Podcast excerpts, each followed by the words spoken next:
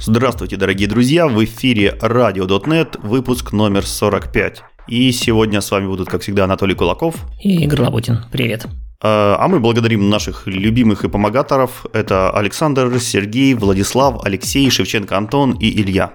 Если вы захотите присоединиться к этому доблестному списку, то заходите к нам на Patreon и Boosty и смотрите, что у нас есть интересного. Э, после шоу э, ссылочки, статейки, все это можно найти в наших, наших платных аккаунтах. Я прежде всего, наверное, в первых строках нашего подкаста должен извиниться перед Microsoft. Мы в прошлый раз на нее как-то так наехали, что ничего не делает, ничего не выпускает. Оказывается, Microsoft занимался делом. Microsoft покупал компанию Blizzard. И вот теперь-то с должным уважением принципе, вся моя душа счастлива, потому что две юношеские любви моего детства – это Винда, которая привела меня, привила мне любовь к компьютерам, и э, Blizzard, которая привила мне намного больше еще любовь к компьютерам и играм. Как бы две моих э, самых любимых в юношестве компании сольются в одно целое. Надеюсь, у них все будет хорошо. Так что Microsoft молодец, правильная дорога идет. В принципе, GitHub тут же подкупил в общем, что так, да, корпорация становится, становится. Надеюсь, что на .NET поприще у нее все будет так же хорошо, прекрасно. И если у нее новости на .NET поприще? Ну, новостей не то чтобы сильно много, но они есть. У нас потихонечку движется .NET MAUI к релизу. Вышел 12-й превью. И в анонсе уже проявляется фраза, где написано, что мы приближаемся к нашему первому стабильному релизу, и поэтому фокус будет потихонечку смещаться на стабилизацию, повышение качества, а не на какие-то новые фичи. Тем не менее, в этом превьюшке завезли ну ладно, это не фича, это новая документация для всяких э, иконочек, э, лайфсайклов, э, контролов, э, работы с одним проектом, то, про что мы рассказывали чуть раньше, что теперь не надо там заводить огромное количество проектов под каждую платформу, достаточно все из одного сразу делать. Но при этом они продолжают дописывать и переписывать MAUI под новые свои подходы архитектуры, то есть еще часть вьюшек, э, точнее хендлеров сделаны для андроида, э, добавили Z-индекс, не знаю, почему его не было раньше. Мне кажется, довольно основополагающая штука для UI, но почему-то, видимо, не было. А, продолжают э, в рамках так скажем, переезда на 6.NET э, унификацию всяких типов. На этот раз все добралось до iOS. Ну и в фокусе, так скажем, этого 12-го превью это находится такая штука под названием Shell. Это некая специальная, ну не вьюха, а концепт в коде, который позволяет как в экзамле, так и в коде описать то, как ваши вьюшки должны выглядеть с точки зрения навигации между ними. И после этого использовать этот самый объект shell для того, чтобы навигироваться между ними и из кода, и из XAML и так далее. Вот, делается это до некоторой степени похоже на то, как сделан раутинг в ASP.NET, то есть на основе урлов. Там даже можно передавать query options, которые во вьюшке, соответственно, приходят как параметры. Э, Все это, естественно, поддерживает dependency injection, ну, то есть, в общем, такой э, очередной взгляд на то, как нужно навигироваться в мобильном приложении. Ну, не только мобильном. А, Все это, понятно, потихонечку готовится к релизу, как я сказал, но пока конкретных дат, обещаний, сроков ничего нету. Ждем, надеемся и верим. Да, кроссплатформенная UI нам нужна, нам важна, поэтому внимательно следим и надеемся, что в этот раз Microsoft наконец-то сделает тот единый стандарт, который объединит уже существующих 10 UI, которые у нас есть. Да, и еще одна штука, которая произошла вокруг, вокруг внутри Microsoft, связана с так называемым .NET Community Toolkit. Мы когда-то давно, мне кажется, в районе там какого-нибудь 10-15 выпуска, я могу ошибаться с числами, но, кажется, очень давно, обсуждали такую штуку, как Windows Community Toolkit. Это был набор э, просто каких-то полезняшек, причем вообще разных, от там каких-то помощи для работы с Финапи на C++ до как раз-таки .NET части. И вот э, по какой-то причине, не знаю по какой, .NET э, часть выпилилась отдельно, и теперь это называется .NET Community Toolkit, начинающийся сразу с версии 8. То есть вышел сейчас .NET Community Toolkit версия 8 превью 1, это тоже превью. Как-то не полюбилась им эта система с превью номерными. И смысл в том, что это набор всяких разных хелперов, опишек, которые м, должны помочь .NET разработчикам как бы по более эффективно, что ли, работать с какими-то, ну, некоторыми там в некоторых особенных сценариях работы с платформой. Что туда входит? Во-первых, там есть MVVM э, Toolkit, То есть это довольно быстрая MVVM библиотечка, если вам интересна э, модель MVVM да, для программирования UI на VPF, то посмотрите в сторону нее, причем туда вот ровно сейчас завозят source генераторы, то есть там все должно стать быстро, легко и compile time. Там есть раздел Diagnostics. В основном это всякие хелперы вокруг там эксепшенов, э, каких-то диагностик. Я не уверен, может быть, даже, что их надо использовать в коде, но так в качестве идеи подсмотреть, что можно сделать, может быть полезно. И часть, про которую мы, собственно, рассказывали когда-то давно, это namespace High Performance. Если вы активно используете спаны, э, memory, и прочие типы вокруг этого, и вам, например, нужны двумерные версии спанов, то вот вам в этот э, NuGet пакетик, это все распространяется в виде NuGet пакета, там есть и span 2D, и memory 2D, и кастомный string pool, и helper для битов, короче, для, для битовых операций. В общем, много-много-много всего вокруг перформанса. Опять же, можно использовать напрямую, можно подсмотреть, как сделано, и сделать по-своему, но как источник вдохновения вполне может быть полезен. А название Community Toolkit значит, что они там легче принимают э, pull реквесты от комьюнити или какие-то идеи им толкает комьюнити? Да, идея была как раз в том, что туда можно предложить практически все, что угодно. А я не знаю, нужно ли попадать обязательно в эти три категории, либо можно предлагать какие-то свои. Тут уж я не знаю, как это работает сейчас, не изучал. Но вообще активность с точки зрения ишисов там была в бытность его Windows Community Toolkit, активность в ишисах была довольно высокой. Вот. Но там, поскольку, как я говорю, был собраны и плюсы, и .NET, и что только не было, то сложно было отделить именно .NET направление. Но, скорее всего, если вам кажется, что есть что-то полезное, то вот можно попробовать туда законтрибьютить, да. Отлично, еще одно место, куда можно предложить э, свои силы. В прошлом э, выпуске мы начали разговаривать с вами про медиатор. Довольно популярная библиотека, довольно интересная, многих зацепила. И, соответственно, в комментариях э, на ютубе Денис Цвецых оставил очень правильное дополнение. И поэтому виновник этого комментария сейчас у нас в студии. Я кратко напомню, что в прошлом выпуске мы обсуждали статью, в которой автор настаивал, что медиатор плохо подходит для реализации CQRS приложений. И, Денис, ты пришел к нам в коммент на Ютубе и сказал, что автор несет полную чушь, сравнивать несравнимые вещи, вообще так делать нельзя, и говорит он абсолютно не то. Раскрой, раскрой, пожалуйста, пошире свой комментарий, что ты имел в виду. Да, немного расскажу, что я имел в виду. А, дело в том, что когда мы говорим о CQRS, а, как правило, имеют в виду разделение там, приложения на два стека. Стек чтения там, и стек записи. А нужно ли нам для этого еще использовать какой-то дополнительный тул, там, типа медиатора или какую-нибудь собственную либу? Ну, вообще говоря, нет. Потому что мы можем создать какой-нибудь а, там user read сервис user write сервис, и там в этом сервисе будет по одному методу на каждый use case. Там какой-нибудь вот это user write сервис, это будут команды, он будет только писать. Вот. А user read сервис, это будет, э, там будет query, этот сервис будет только читать. То есть для того, чтобы а, сделать а, CQRS, вот, нам медиатор не нужен.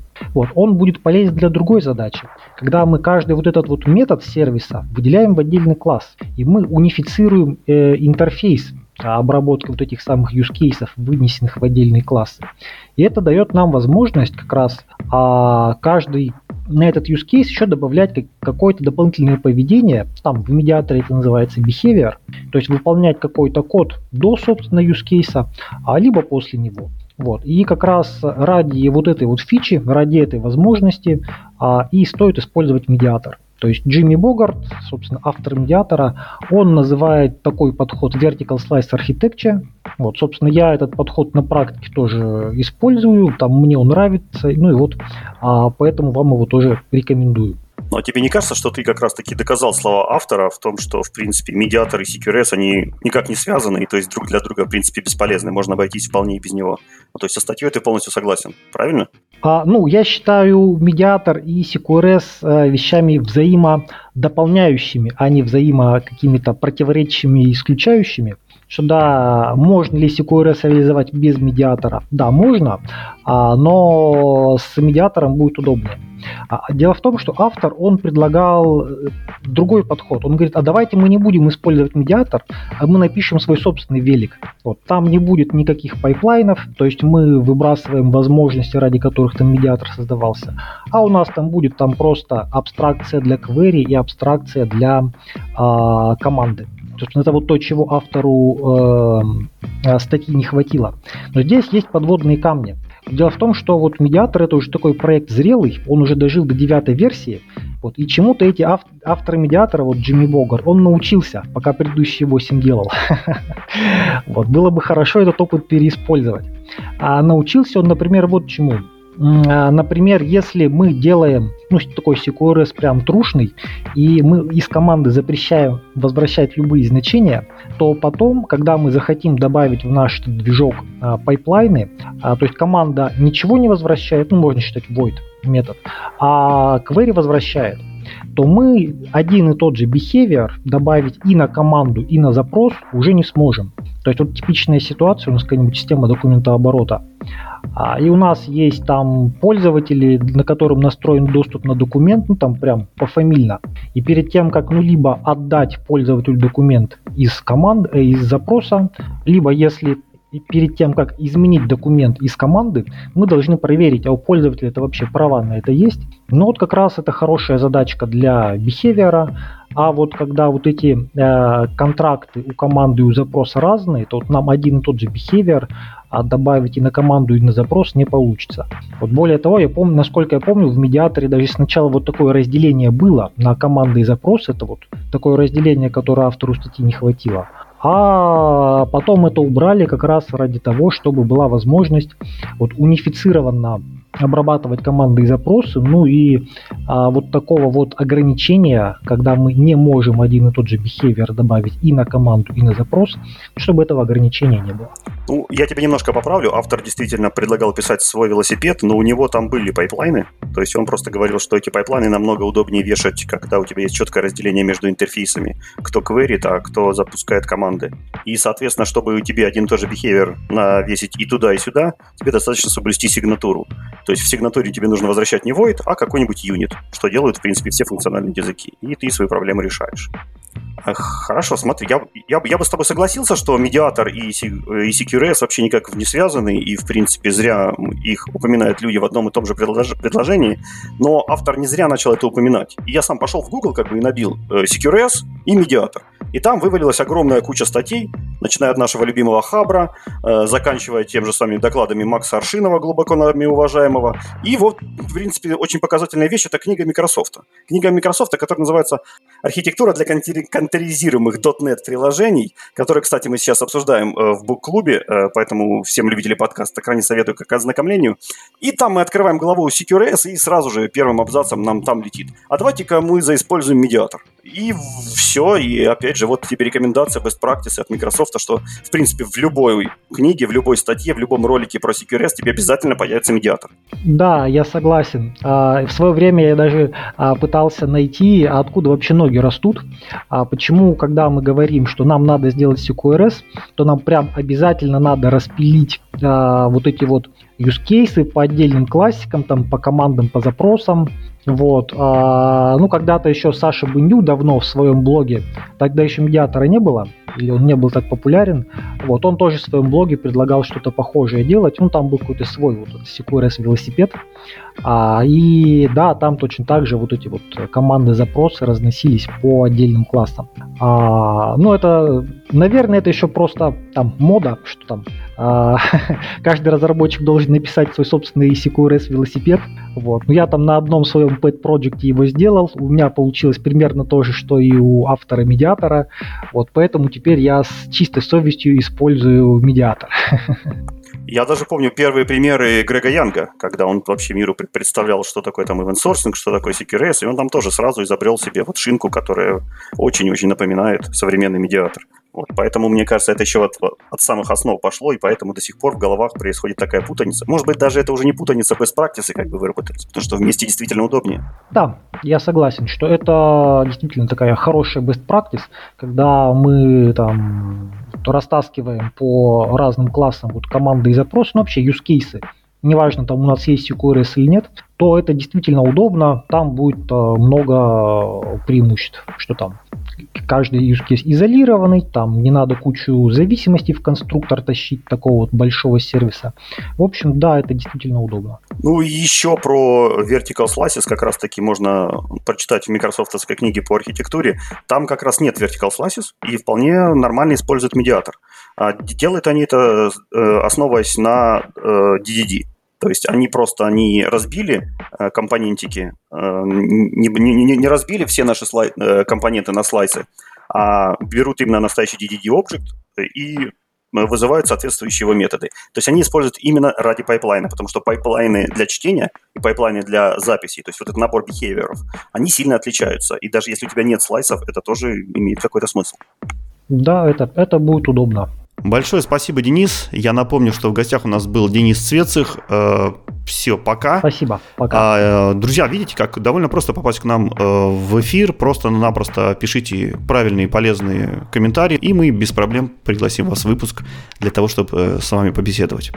В принципе, наверное, тему прошлого выпуска мы закрыли, но про медиатор разговаривать не закончим, потому что а, вышла еще одна интересная статья, которую мне с вами хотелось бы обсудить.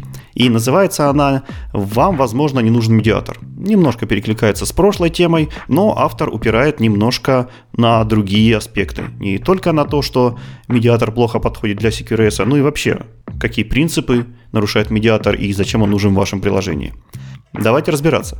Э, кратко напомню, что медиатор это очень популярная библиотека. Э, призвана она прежде всего уменьшить зависимости между вашими объектами, между вашими слоями вашего приложения. Основные принципы, которых она придерживается, это некий message bus, э, который принимает асинхронные сообщения, может и синхронные, но мы говорим про асинхронные сообщения, которые бросаются по шинке, обрабатываются с помощью pipeline а и, может быть, возвращается ответ. Прежде всего, он э, делает так, что компоненты вашей системы получаются слабо связанными. То есть э, тот контроллер, который поймал оригинальное сообщение, в принципе, не знает, кто будет обрабатывать это сообщение, и поэтому может пулять э, просто в шинку любой месседж и ждать ответа от кого угодно, от, от, от того, кто сумеет вот отработать. А, это, это свойство, плохо, э, маленькая связанность, оно повышает, соответственно, период использования ваших объектов и позволяет лучше тестировать вот эти самые хендлеры, э, которые непосредственно отвечают за бизнес-логику. И вам не важно, каким образом в этот хендлер прилетело сообщение. А теперь непосредственно попробуем пройтись по минусам, которые отметил для себя автор. Наверное, мы не будем придираться к неймингу, потому что один из минусов был то, что медиатор, по сути, не реализует э, шаблон проектирования, который называется медиатор. А медиатор сейчас в данном случае это пакет, который больше похож на in-process memory bus то есть процесс message bus. Никакого отношения к настоящему медиатору, в принципе, он не имеет. Настоящий медиатор — это то, что, может быть, вы иногда могли встречать под именем директор. То есть это некий оркестратор, который берет в себя кучу разных компонентов с кучей разных зависимостей и выставляет какой-то удобный фасад наружу, чтобы ими управлять. Вот это и должен был быть по-настоящему медиатор. Но Джимми Богарт выбрал это название, он признал, что название не самое идеальное и, может быть, не, не отражает действительно классическое понимание медиатора, но лучше название он придумать не смог, поэтому вот как-то так вот с этим и живем. Одно из самых интересных наездов это то, что медиатор не соответствует э, DDD. Потому что как только вы э, начинаете в своих приложениях использовать Domain Driven Design, у вас сразу же на первое место выходит э, так называемый универсальный язык Ubiquitous Language, который обязывает вас использовать в ваших бизнес-объектах и ваших бизнес-слоях э, те бизнес-термины, те слова, которыми вы общаетесь с заказчиком, с бизнесом, продукт-оунером, и, соответственно, все старайтесь описывать в тех словах, которые будут понятны людям вокруг, бизнес-людям вокруг. И тут мы приходим к тому, что у нас в домене появляются такие, э, такие методы, как send и handle. Разумеется, ни один нормальный бизнес-человек не будет рассказывать о том, что вот нам что-то прислали, и мы это от, отработали. То есть в таких терминах разговаривают только разработчики. Нормальные люди так не говорят. Поэтому немножко здесь начинает и начинает как бы ваш язык течь. И другой интересный аспект в том, что ваш э, доменный слой теперь, ваша бизнес-логика обязана реализовывать э, специальные интерфейсы, вот этот iHandler э, и, и прочие хендлеры вот эти. И, соответственно, это приводит вас не только к тому, что вы обязаны реализовать какие-то непонятные интерфейсы, которым нет обоснования в вашем языке, но и то, что вы тащите в бизнес-слой третьестороннюю библиотеку которая тоже считается ну, не, не очень хорошей практикой, как бы нагромождать в бизнес-слой какие-то библиотеки, тем более инфраструктурные. И, соответственно, ваш бизнес завязывается на третьестороннюю библиотеку. И, в принципе, не только бизнес, но и, но и все ваше приложение. Но, может, для всего приложения это не так критично. Другой минус, который отвечает автор, это э, очень сложно теперь становится навигироваться по коду. То есть у вас практически теряется IntelliSense. Вы тут переходите как будто на динамическое проектирование. То есть после того, как вы забросили ваше сообщение в шинку, вы понятия не имеете, кто его отработает, когда отработает, с какими условиями, после какой валидации, с какими параметрами. И, соответственно, вам уже не помощник IntelliSense, вы не можете посмотреть, кто этот метод который вы сейчас пытаетесь вызвать, потому что все происходит, весь dispatching происходит в runtime е внутри. И даже наоборот, у вас есть handler, и вы понятия не имеете, откуда этот handler может вызваться, там из контроллеров, из каких-нибудь шинок, еще откуда-то. Это обычно довольно, довольно сложно. А дальше он отмечает, что из-за этого падает производительность, что прямой вызов обычно на порядки быстрее, чем вызов через шинку. Если вы просто дернете тот же, тот же самый handler, просто этот метод у него вызовете. Ну и, соответственно, в процессе того, как эта шинка обрабатывает свой пайплайн, у вас выделяется много памяти по сравнению с обычным прямым вызовом. Ну и, наверное, самый главный наезд это то, что э, медиатор используется в нашем приложении как сервис-локатор. А нам с юных лет долбили в голову, что сервис-локатор это антипаттерн, это очень плохо, и никогда использовать его нельзя. Давайте немножко поподробнее рассмотрим, чем же плох э, так сервис-локатор. Во-первых, у вас появляется такой э, божественный объект, который, соответственно, может обработать все и вся. У вас некая шинка, куда вы просто бросаете сообщение и надеетесь, что оно обработается. Такое, э, такая большая ответственность – это довольно плохо, потому что вы теперь понятия не имеете, а действительно ли оно обработается или где-то в рантайме упадет. Также это нарушает принцип явных зависимостей. То есть, когда вам в ваш классик приходят какие-то зависимости, там э, какой-нибудь репозиторий или какой-нибудь mail sender, вы примерно по зависимостям уже понимаете, что этот классик будет делать, что он будет творить, э, что интересного с ним будет происходить. Но когда к вам приходит iMediator, который единственное, что может делать, это дайте мне какое-то сообщение, я, его, я с ним что-то сделаю, то ситуация становится абсолютно непредсказуемая. Вы не знаете, что будет происходить с вашим приложением, и не можете это даже никак по IntelliSense, как я уже упоминал, по коду отнавигироваться и посмотреть. Может произойти абсолютно все, что угодно. И самое обидное, что те хендлеры, которые у вас там зарегистрированы, это мы, э, они проверятся только в рантайме. То есть упадет ваше приложение или не упадет, об этом мы узнаем только в рантайме. Ну вот как бы э, в компилируемом языке мы напоролись на те самые глупости, из-за которых много лет как бы ругали динамические языки. Что нам не, компилятор помогает теперь писать надежные приложения, а мы должны рассчитывать на какой-то рантайм. И на то, как, ими, как наше при, приложение этих, этих хендлеров соберет, отсканирует и конфигурирует, все ли они там попадут или кого-то отсеет. В общем, эта гарантия очень-очень-очень плохая. Э, соответственно, мы не знаем, как, от каких хендлеров мы зависим, и мы не знаем, с какими хендлерами мы будем в выполняться. Все это лишь можем как-нибудь более-менее гарантировать на уровне тестов, да и то не всегда. И, и э, соответственно, это делает нашу программу нам, намного более подверженной ошибкам. Еще больше про проблемы сервис-локатора можно прочитать у Марка Симона. У него огромное количество статей по этой теме.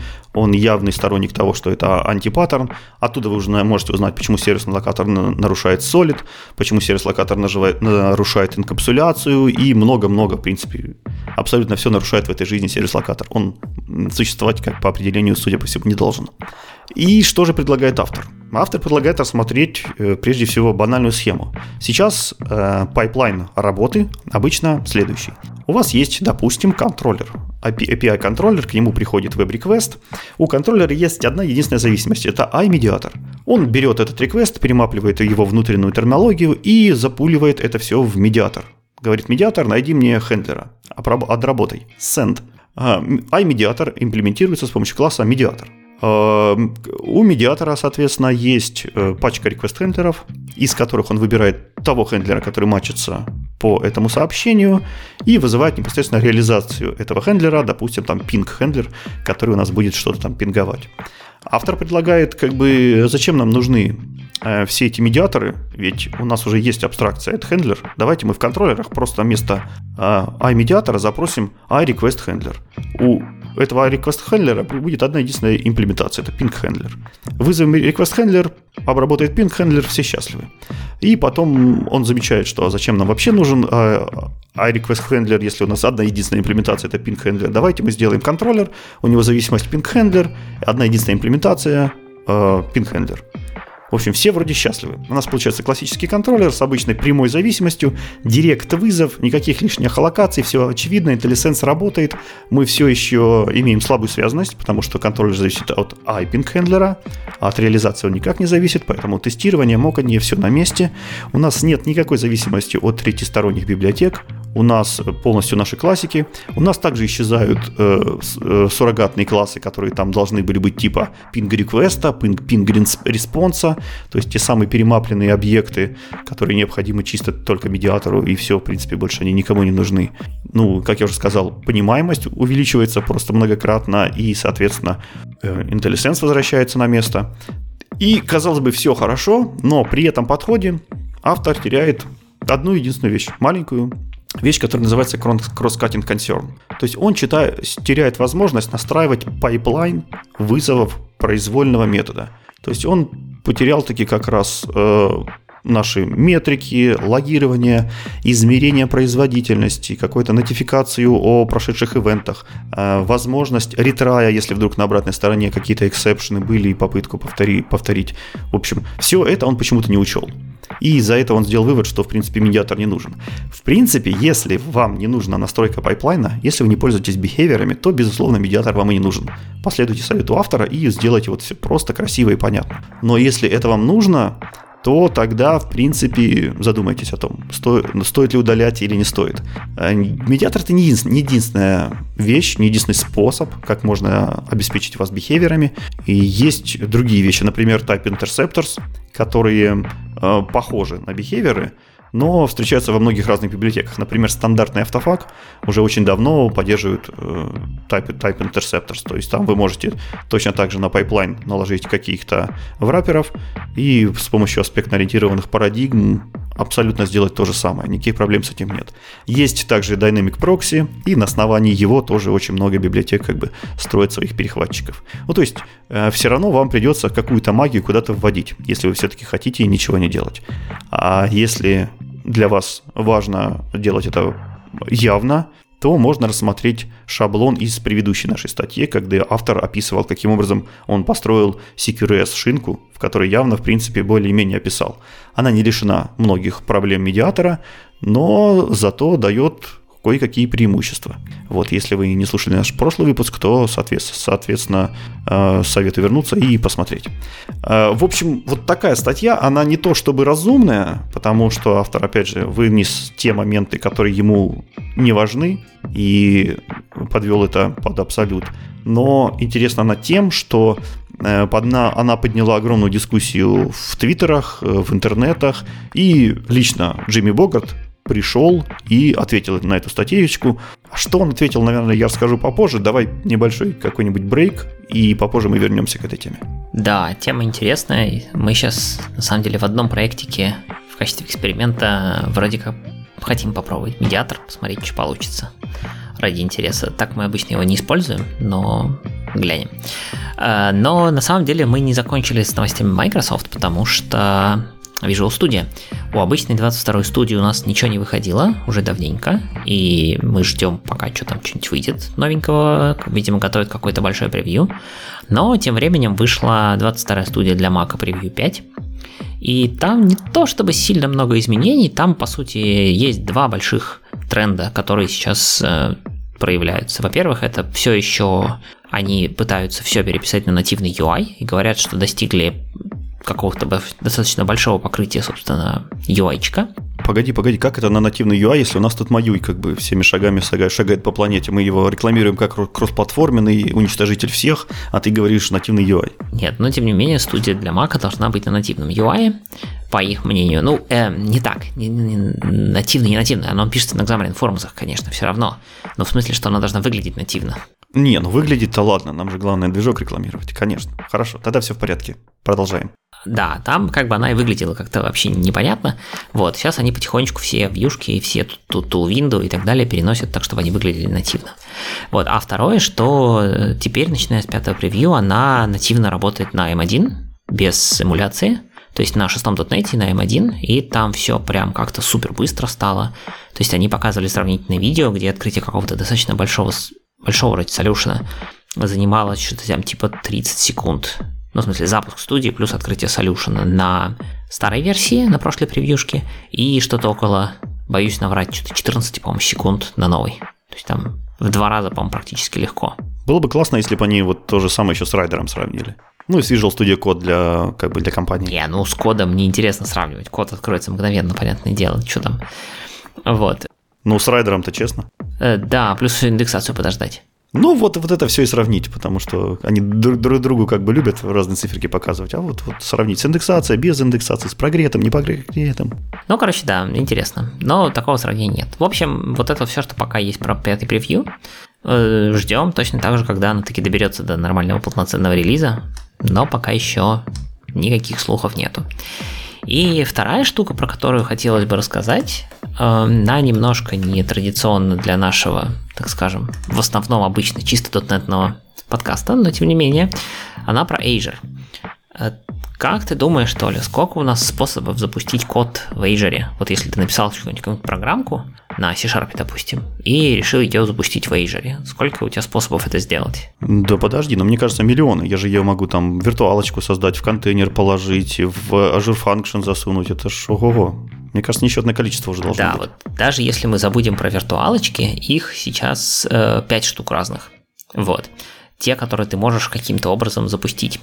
Значит, ты можешь запустить э, действительно то, что, наверное, наиболее часто слышится, ну, мне, по крайней мере, это Azure App Service, это как бы просто э, в основном нацеленное на веб-приложение, то есть вот мы так в основном запускаем наш код, но мы не пользуемся никаким докером, ничего, то есть мы просто э, пушим на, на, на нативные наши как бы, ASP.NET Core приложения в App Service, они там запускаются. Если у тебя докер, можно использовать контейнер instance, но это считай как виртуалка практически, потому что там Hyper-V изоляция, и, в общем, никакого тебе автоскейлинга, никакого лоуд-балансинга и так далее. Если все это хочется, иди, пожалуйста, в Kubernetes. Там, пожалуйста, делай свой полный кластер, все такое но как бы нужно держать свой полный кластер и самому все это менеджить, тоже не очень. И нужно держать еще команду девопсов, которые будут менеджерить этот кластер Kubernetes. Конечно, обязательно, как же без этого. Вот, можно действительно functions запихнуть, если у тебя что-то серверлесное и такого лайтовое, а если вдруг, ну ладно, это уже про Java, есть еще у них отдельный офферинг для Spring Cloud, если ты на Spring Boot пишешь, у них там есть что-то отдельное для Java, я не сильно знаю. Так вот, анонсированы и в превью версии вышли сейчас э, так называемый контейнер apps. Это, короче, штука, которая написана поверх э, Azure Kubernetes, разбавлена Dapper и Envoy, и позволяет, собственно, контейнеры запускать ну, в достаточно лайтовой манере, в смысле, что не надо менеджить свой Kubernetes, но за тебя все будет всякие health-чеки, рестарты, апдейты будут делаться сами-сами. У меня с Azure связана детская травма, что когда я хотел там запустить свой докер-контейнер, то обнаружил там десяток сервисов, которые могут запустить докер-контейнер с различными там уровнями, гарантиями и так далее. И в них так сложно было разобраться и так легко было запутаться, что вот легче было плюнуть как бы, и не, не, не ставить перед собой таких целей. Все так. И самая главная проблема для меня, например, с Azure в том, что там еще фиг разберешься с ценообразованием. То есть у меня сложилось впечатление, что вот все эти перечисленные сервисы, ну, кроме Functions, пожалуй, у них практически, по-моему, даже нету э, consumption так называемых планов. То есть, когда ты платишь только за использованное время там ЦПУ и памяти, ну, или там э, I.O., да, а, так вот, контейнер apps как раз-то у них есть consumption, consumption план, то есть э, это как раз хороший способ для таких как бы, ну, например, как вот у нас там какой-нибудь там не знаю, наш метапный бэкэндик запустить для метапного приложения, который там используется только раз там, в несколько недель. Вот это было бы вообще идеально. Да, точно. Ну и чем же эта штука отличается от существующих кубернетесов и функшенов? Ну вот она как раз таки, во-первых, то есть это вы туда просто пушаете ваши контейнеры, ну образы контейнера, контейнер images, да, и они, соответственно, запускаются. Их можно группировать. Это получится некоторый аналог кубернетовского пода, то есть они вместе будут скалироваться. Вот. Э, тут, э, там как бы ему абсолютно плевать на то, что у вас внутри контейнера, .NET, не .NET, ну как, собственно, и всем остальным. Вот, и зато вам не нужно париться о Kubernetes кластере. То есть это нечто среднее между полноценным Kubernetes кластером, совсем серверлесным функшеном и очень сильно заточенным на web app сервисами. То есть вот какая-то такая очень золотая середина, и, возможно, это как раз очень правильный способ. Такой должен быть, по идее, быть дефолтный способ запускать контейнеры теперь в Azure. Звучит хорошо, надо попробовать. Да, я тоже планирую что-нибудь с этим попробовать сделать. Я не уверен, что мне это надо в продакшене. В продакшене у нас container instances живут, но в таком вот, да, для себя куда-нибудь попушать, тем более, если там есть consumption pricing, это значит, что там, скорее всего, все должно быть довольно дешево. Давай дальше. Давай вернемся, наверное, к э, сервис-локаторам и прочему. Добьем уже эту тему. Ну давай, я надеюсь, что больше у нас продолжения его не будет. Хотя, не знаю, мне было очень увлекательно следить за беседой э, наших гигантов. Они там в нескольких местах общались, в нескольких местах переписывались, к ним присоединялись другие интересные знаменитости. И в конце-то концов сейчас э, мы имеем то, что Джимми Богарт написал отдельную статью. Его, в принципе, за все эти годы порядочно задолбали э, вот этим навязчивым мнением, что сервис-локатор это антипаттерн, так делать нельзя, так никто не делает, и вообще уходите срочно из профессии, если вы вдруг используете сервис-локатор. И поэтому он разродился свежей статьей, 2022 год, и мы обсуждаем до сих пор э, сервис-локаторы. Но почему бы и нет? Э, прежде всего, лет 10 или 12 назад была шикарная статья от Марка Симона «Почему сервис-локатор это плохо». Там он рассмотрел множество кейсов, расписал и минусы подробно расписал, почему нельзя его использовать, как нужно переделать, как надо использовать. В общем, если вам интересно, то обязательно обратитесь к статьям Симона, они актуальны до сих пор. Э, в принципе, это самый гениальный, наверное, человек, который может вам э, обалденно расписывать архитектуру, именно вот на таком уровне, на уровне классиков, интерфейсиков, зависимостей. Вот этого у него полно, в общем. В его блоге замечательно все это есть. И э, Джимми говорит, что типа все, что расписал Марк, это прекрасно, он полностью совсем согласен, и ни с чем он не спорит, но только единственная проблема в том, что Марк расписал слишком легкие и понятные кейсы. А жизнь, она не такая, жизнь, она такая более суровая. И в жизни у каждого шаблона есть как плюсы, так и, ми- и минусы. И иногда абсолютно невозможно избежать сервис-локатора, особенно его много, когда мы говорим про инфраструктурный код. Когда вы пишете что-то в бизнес-логике, то вы еще можете показаться белоручкой и выйти из этого чистым и красивым. Но как только вы спускаетесь в инфраструктуру и пытаетесь сделать удобно и универсально, то там уже руки у вас связаны. Рассмотрим несколько типичных примеров, эм, без которых, как бы, которые не обойдутся без сервис-локатора, по мнению Джимми Богарта. Прежде всего, это несоответствие жизненных циклов компонентов. Эта тема относится к контейнерам. Все мы знаем, что у нас теперь есть э, сервис-контейнеры, их завезли у нас в ASP.NET Core. Теперь это, если раньше это было удел там э, передовых технологий, то сейчас это есть во фреймворках практически у каждого. Даже кто-то, если почему-то раньше с контейнерами не сталкивался. И э, контейнеры, в принципе, в Назаре своей имели очень много разных уровней жизни, но в конце концов сейчас осталось по сути три. Самые главные, самые понятные, и в принципе их абсолютно достаточно большинству приложений. Э, во-первых, э, в контейнерах компоненты могут жить э, с помощью трех различных лайфтаймов. Это transient, это lifetime, когда компонент создается каждый раз, когда его кто-то попросит. Если он стоит зависимостью у какого-то класса, то как только этот класс запросит эту зависимость, вызовется new, и создастся этот новый компонент. Это практически то, что вы используете каждый день, когда делаете new какой-то объект. Вот ничем не отличается. Э, дальше идет scoped. Scoped это специальные компоненты. Если они зарегистрированы в, в lifetime scope, то их инстанс создается один раз на какой-то определенный заданный scope. Легче всего это представить в виде request скопа. Когда к вам заходит запрос, открывается скоп, и внутри этого запроса, сколько раз вы бы не запросили компонент, который зарегистрирован как scoped компонент, вам всегда будет возвращаться только один инстанс. Но если в это время войдет второй запрос, для него откроется совершенно другой скоп. И э, второй инстанс вашего компонента никак не будет связан с первым. То есть они синглтоны только в, в рамках своего скопа.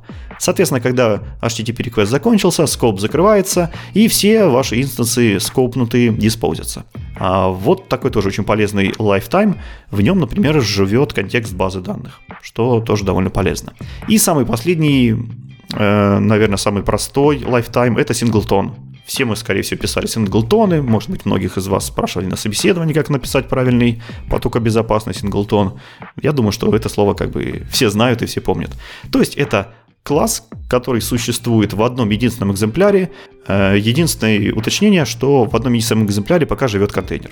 Контейнер у нас обычно живет все время жизни приложения, поэтому это обычно синглтон на все приложение. И очень важно, с тех пор, когда мы перешли на контейнеры, очень важно соблюдать несколько э, простых правил. Э, несколько простых правил, из-за которых вам нельзя смешивать определенные лайфтаймы. Э, вот самые основные из них. Во-первых, вам нельзя ни в коем случае инжектить транзиент компонент внутрь синглтон компонента потому что в, тот, в этот самый момент он начнет жить вечно. Как только синглтон захватывает свою зависимость, он эту зависимость держит и, соответственно, зависимо, и продлевает время этой зависимости на время жизни всего приложения, как мы выяснили выше. Обычно, когда компонент делают транзит, на это не рассчитывают. Ну, потом, поэтому его и делают транзит. А, вот. И это может приводить к банальным утечкам памяти или еще к чему-то похуже. Далее, если у вас есть scoped сервис, то он обязан резолвиться только из скопа. Если у вас нет скопа никакого, если у вас там не пришел никакой HTTP request, и вы пытаетесь, опять же, из синглтона забрать скоп сервис, то это типичная ошибка проектирования, и это тоже может привести к утечкам памяти или к чему-то еще хуже. И э, третье, основное правило, это scoped сервисы не должны инжектиться в синглтон. Это, как я уже описал, синглтоны, они противные, они продлевают времена жизни и все такое. И основная... Вот если вы будете соблюдать эти правила, то, в принципе, в большинстве случаев, там, 99% проблем вас не коснется. Но э, вся сложность заключается в том, что иногда невозможно эти правила соблюсти. Давайте рассмотрим типичные примеры. Например, есть ASP Validation Action Filter – то есть этот фильтр, который вызывается непосредственно перед э, тем, как передать контроллеру какой-то запрос, и он может, как интерсептор, как middleware, что-то с этим запросом сделать. Например, в данном случае отвалидировать. Это validation фильтр, он э, валидирует э, модель, которая сейчас к нам пойдет в контроллер. Специфика этого фильтра заключается в том, что он синглтон. Ну, казалось бы, э, валидатор синглтон, никаких проблем в этом нет. Но обычно реализация его подразумевает то, что э, скоп синглтон для него не очень удобен. Объясню на примере. У него есть э, метод validate. Внутри этого метода validate передается HTTP request контекст.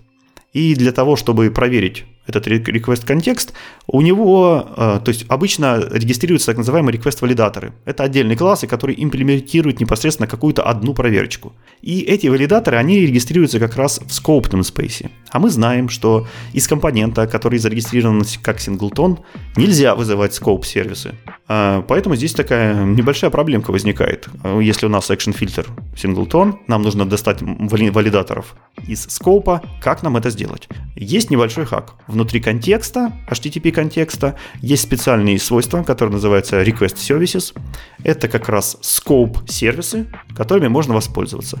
Соответственно, мы лезем внутрь этого свойства, резолвим оттуда наш iRequest валидатор, который зарегистрирован как scope, э, валидируем, и, в принципе, все счастливы. Валидатор как бы отпускаем, скоп кончается, он там где-то задиспоузится, и мы как бы справились со своей задачей. Но в тот самый момент, когда мы полезли внутрь контекста, в свойства request services, для того, чтобы найти наших валидаторов, в этот самый момент мы воспользовались небезызвестным сервис-локатором. Как раз таки это и есть сервис-локатор. И без него здесь никак не справиться, потому что нам нужно нарушить границу вот этих правил лайфтаймов. Следующий пример. Хостед сервисы. Э, отличная фишка, которая появилась э, в свежих ASP ASP э, фреймворке, фреймворках, наверное, да, она еще с пятого, которая появилась в свежих ASP.NET фреймворках. Это background сервис, который у вас просто запускается на старте вашего приложения и, может быть, одноразовую работу какую-то делает, а может запустить в таймере бесконечный цикл, допустим, периодическая рассылка спама, рассылка e-mail всем пользователям на свете через каждые 5 минут, и в бэкграунде крутить свой счетчик и рассылать e-mail. С ним тоже все не так уж просто потому что хостед сервис – это обычно синглтон. И так как он синглтон, зависимости он может иметь, соответственно, только какие-нибудь синглтоновские. Но если мы вдруг хотим e-mail рассылать не просто так, а с содержимым из нашей базы данных, то, скорее всего, мы захотим использовать Entity Framework. Entity Framework регистрирует свой контекст, DB-контекст, обычно в лайфтайме scoped. Мы опять получаем, что синглтон наш хостед сервис обязан каким-то образом общаться со scoped сервисами. И проблема этой ситуации состоит в том, что здесь уже ASP, ASP Core фреймворк не предоставляет нам никаких удобных пропертей, никаких удобных scoped сервисов, куда мы можем слазить и достать э, сервис для этого реквеста, потому что у нас нет никакого реквеста. Этот э, хост-сервис поднимается на старте приложения, и пользователь вообще может не ходить ни с какими реквестами, но e-mail нам уже рассылать хочется. В этом случае у нас только один вариант. Мы вынуждены создать свой собственный скоп, благо это можно сделать. То есть вы создаете свой собственный скоп э, с помощью э, зависимости, которая называется Provider, э, и уже у этого скопа резолвите DB-контекст, который должен резолвиться только в скопе, он не может просто из чистого синглтона зарезолвиться. И, соответственно, у этого DB-контекста вызываете уже э, методы чтения с базы данных, запись в базу данных и так далее. В принципе, тоже вполне стандартный шаблон, многие так делают, но проблема в том, что как только вы зарезолвили из скопа DB контекст, вы снова воспользовались сервис-локатором. И здесь тоже сервис-локатор. Казалось бы, избежать этого абсолютно никак невозможно. Ну и вообще, если мы говорим про ASP, э, ASP Core, ASP, вообще ASP Framework, то там э, сервис-локаторы встречаются сплошь и рядом. Вот про, на инфраструктурной части, потому что на каждый вас запрос, э, который входит в ваши контроллеры, у вас создается обязательно скоп, у вас резолвится каким-то образом все ваши middleware, прогоняется запрос по всему этому пайплайну, и когда запрос уходит, э, скоп закрывается. И все это работает с различными с компонентами в различных лайфтаймах. То есть какие-то компоненты зарегистрированы как синглтоны, какие-то вскопнутые, какие-то транс, транзиент. В общем, и это все нужно как-то миксовать и держать в голове все вот эти правила. Поэтому на уровне инфраструктуры очень э, сложно как раз-таки избавиться от вот этих проблем. И, в принципе, проблема не только-то в ASP. Это касается любого такого универсального месседж-диспатчинга. Допустим, если вы хотите написать свою шинку и хотите туда забросить какой-то э, какой произвольный, произвольный объект, который нужно отправить, и при этом не знаете настоящий тип этого объекта, а вот э, от, отвалидировать или отхендлить или каким-то образом еще обработать этот объект нужно уже по типизированному хендлеру, то тут тоже каким-то образом не справиться без э, сервис-локатора, который найдет вам необходимый хендлер необходимого типа, который вы узнаете только в рантайме. Соответственно, если у вас баннинг типа происходит в рантайме, резолт типа происходит в рантайме, то здесь без сервис-локатора тоже будет очень сложно. Так, так например, проступает Fluent Validator, очень, тоже очень известный фреймворк, который как бы находит э, валидаторы во всем вашем приложении и позволяет удобно э, в Fluent синтаксисе записывать интересные правила. А еще один интересный пример, где используется сервис-локатор. Я, в принципе, о нем, наверное, не знал, потому что он касается мобильных разработчиков в основном. Интересно, интересный момент для мобильных разработчиков заключается в том, что э, для них конструирование, для них запуск приложения, время старта, оно очень критично. Если в наших интерпрайзах там приложение запускается 5 минут, ну и ладно, никому от этого хуже не будет, зато оно потом работает годами не переставая то в мобильном приложении все намного по-другому. Там приложение обязано быстро запускаться. И э, говорят, что люди как раз-таки упираются в резолв э, зависимости в конструкторе, что конструктор обязан требовать уже конкретные инстансы этих зависимостей, и типа посоздавать все эти зависимости, запихнуть их в конструктор, уже становится в этих условиях довольно тяжеловесной операцией. И поэтому люди выкручиваются как-то по-другому. Например, они создают lazy dependency, то есть не непосредственно зависимость требуют, а оборачивают ее в lazy generic и требуют отложенную зависимость, и в тот момент, когда она вам нужна, резолвит уже это значение. Э, кажется, что при этом dependency не создается сама, и уже на, на тяжелый конструктор время не тратится. Но здесь прежде всего хотелось бы отметить, что создание объектов с тяжелым конструктором это отдельный, э, э, отдельный антипаттерн. В общем, никогда так делать нельзя. Конструкторы должны быть обязательно быстрые. Они единственное, что они должны делать, это проверять аргументы и сохранять локальные поля. Все. Все остальное уже им делать нельзя. Если вас интересуют подробности, опять же, у Марка есть шикарная статья, которая называется «Почему конструкторы должны быть э, быстрые и легкие». Обязательно прочитайте, потому что мне кажется, что вот легкие конструкторы – это одно из э, основополагающих э, принципов, которых нужно придерживаться для того, чтобы не наступать на вот такие подобные грабли. Итак, вернемся к нашим мобильным приложениям. Как я уже сказал, у них очень важен стартап тайм, и э, они часто используют вместо настоящих зависимостей lazy э, обертки, но бывает так, что этих lazy оберток тоже уже становится очень много. Поэтому они переходят на следующую ступень эволюции, они запрашивают всего, всего лишь навсего один единственный сервис. Я думаю, вы уже догадались. Это сервис сервис-локатор. Передать одну зависимость, которая уже создана, ну так как сервис-локатор это синглтон, не составляет особого труда. Вы передаете ее в конструктор, ваше э, приложение поднимается, все быстро, хорошо и прекрасно.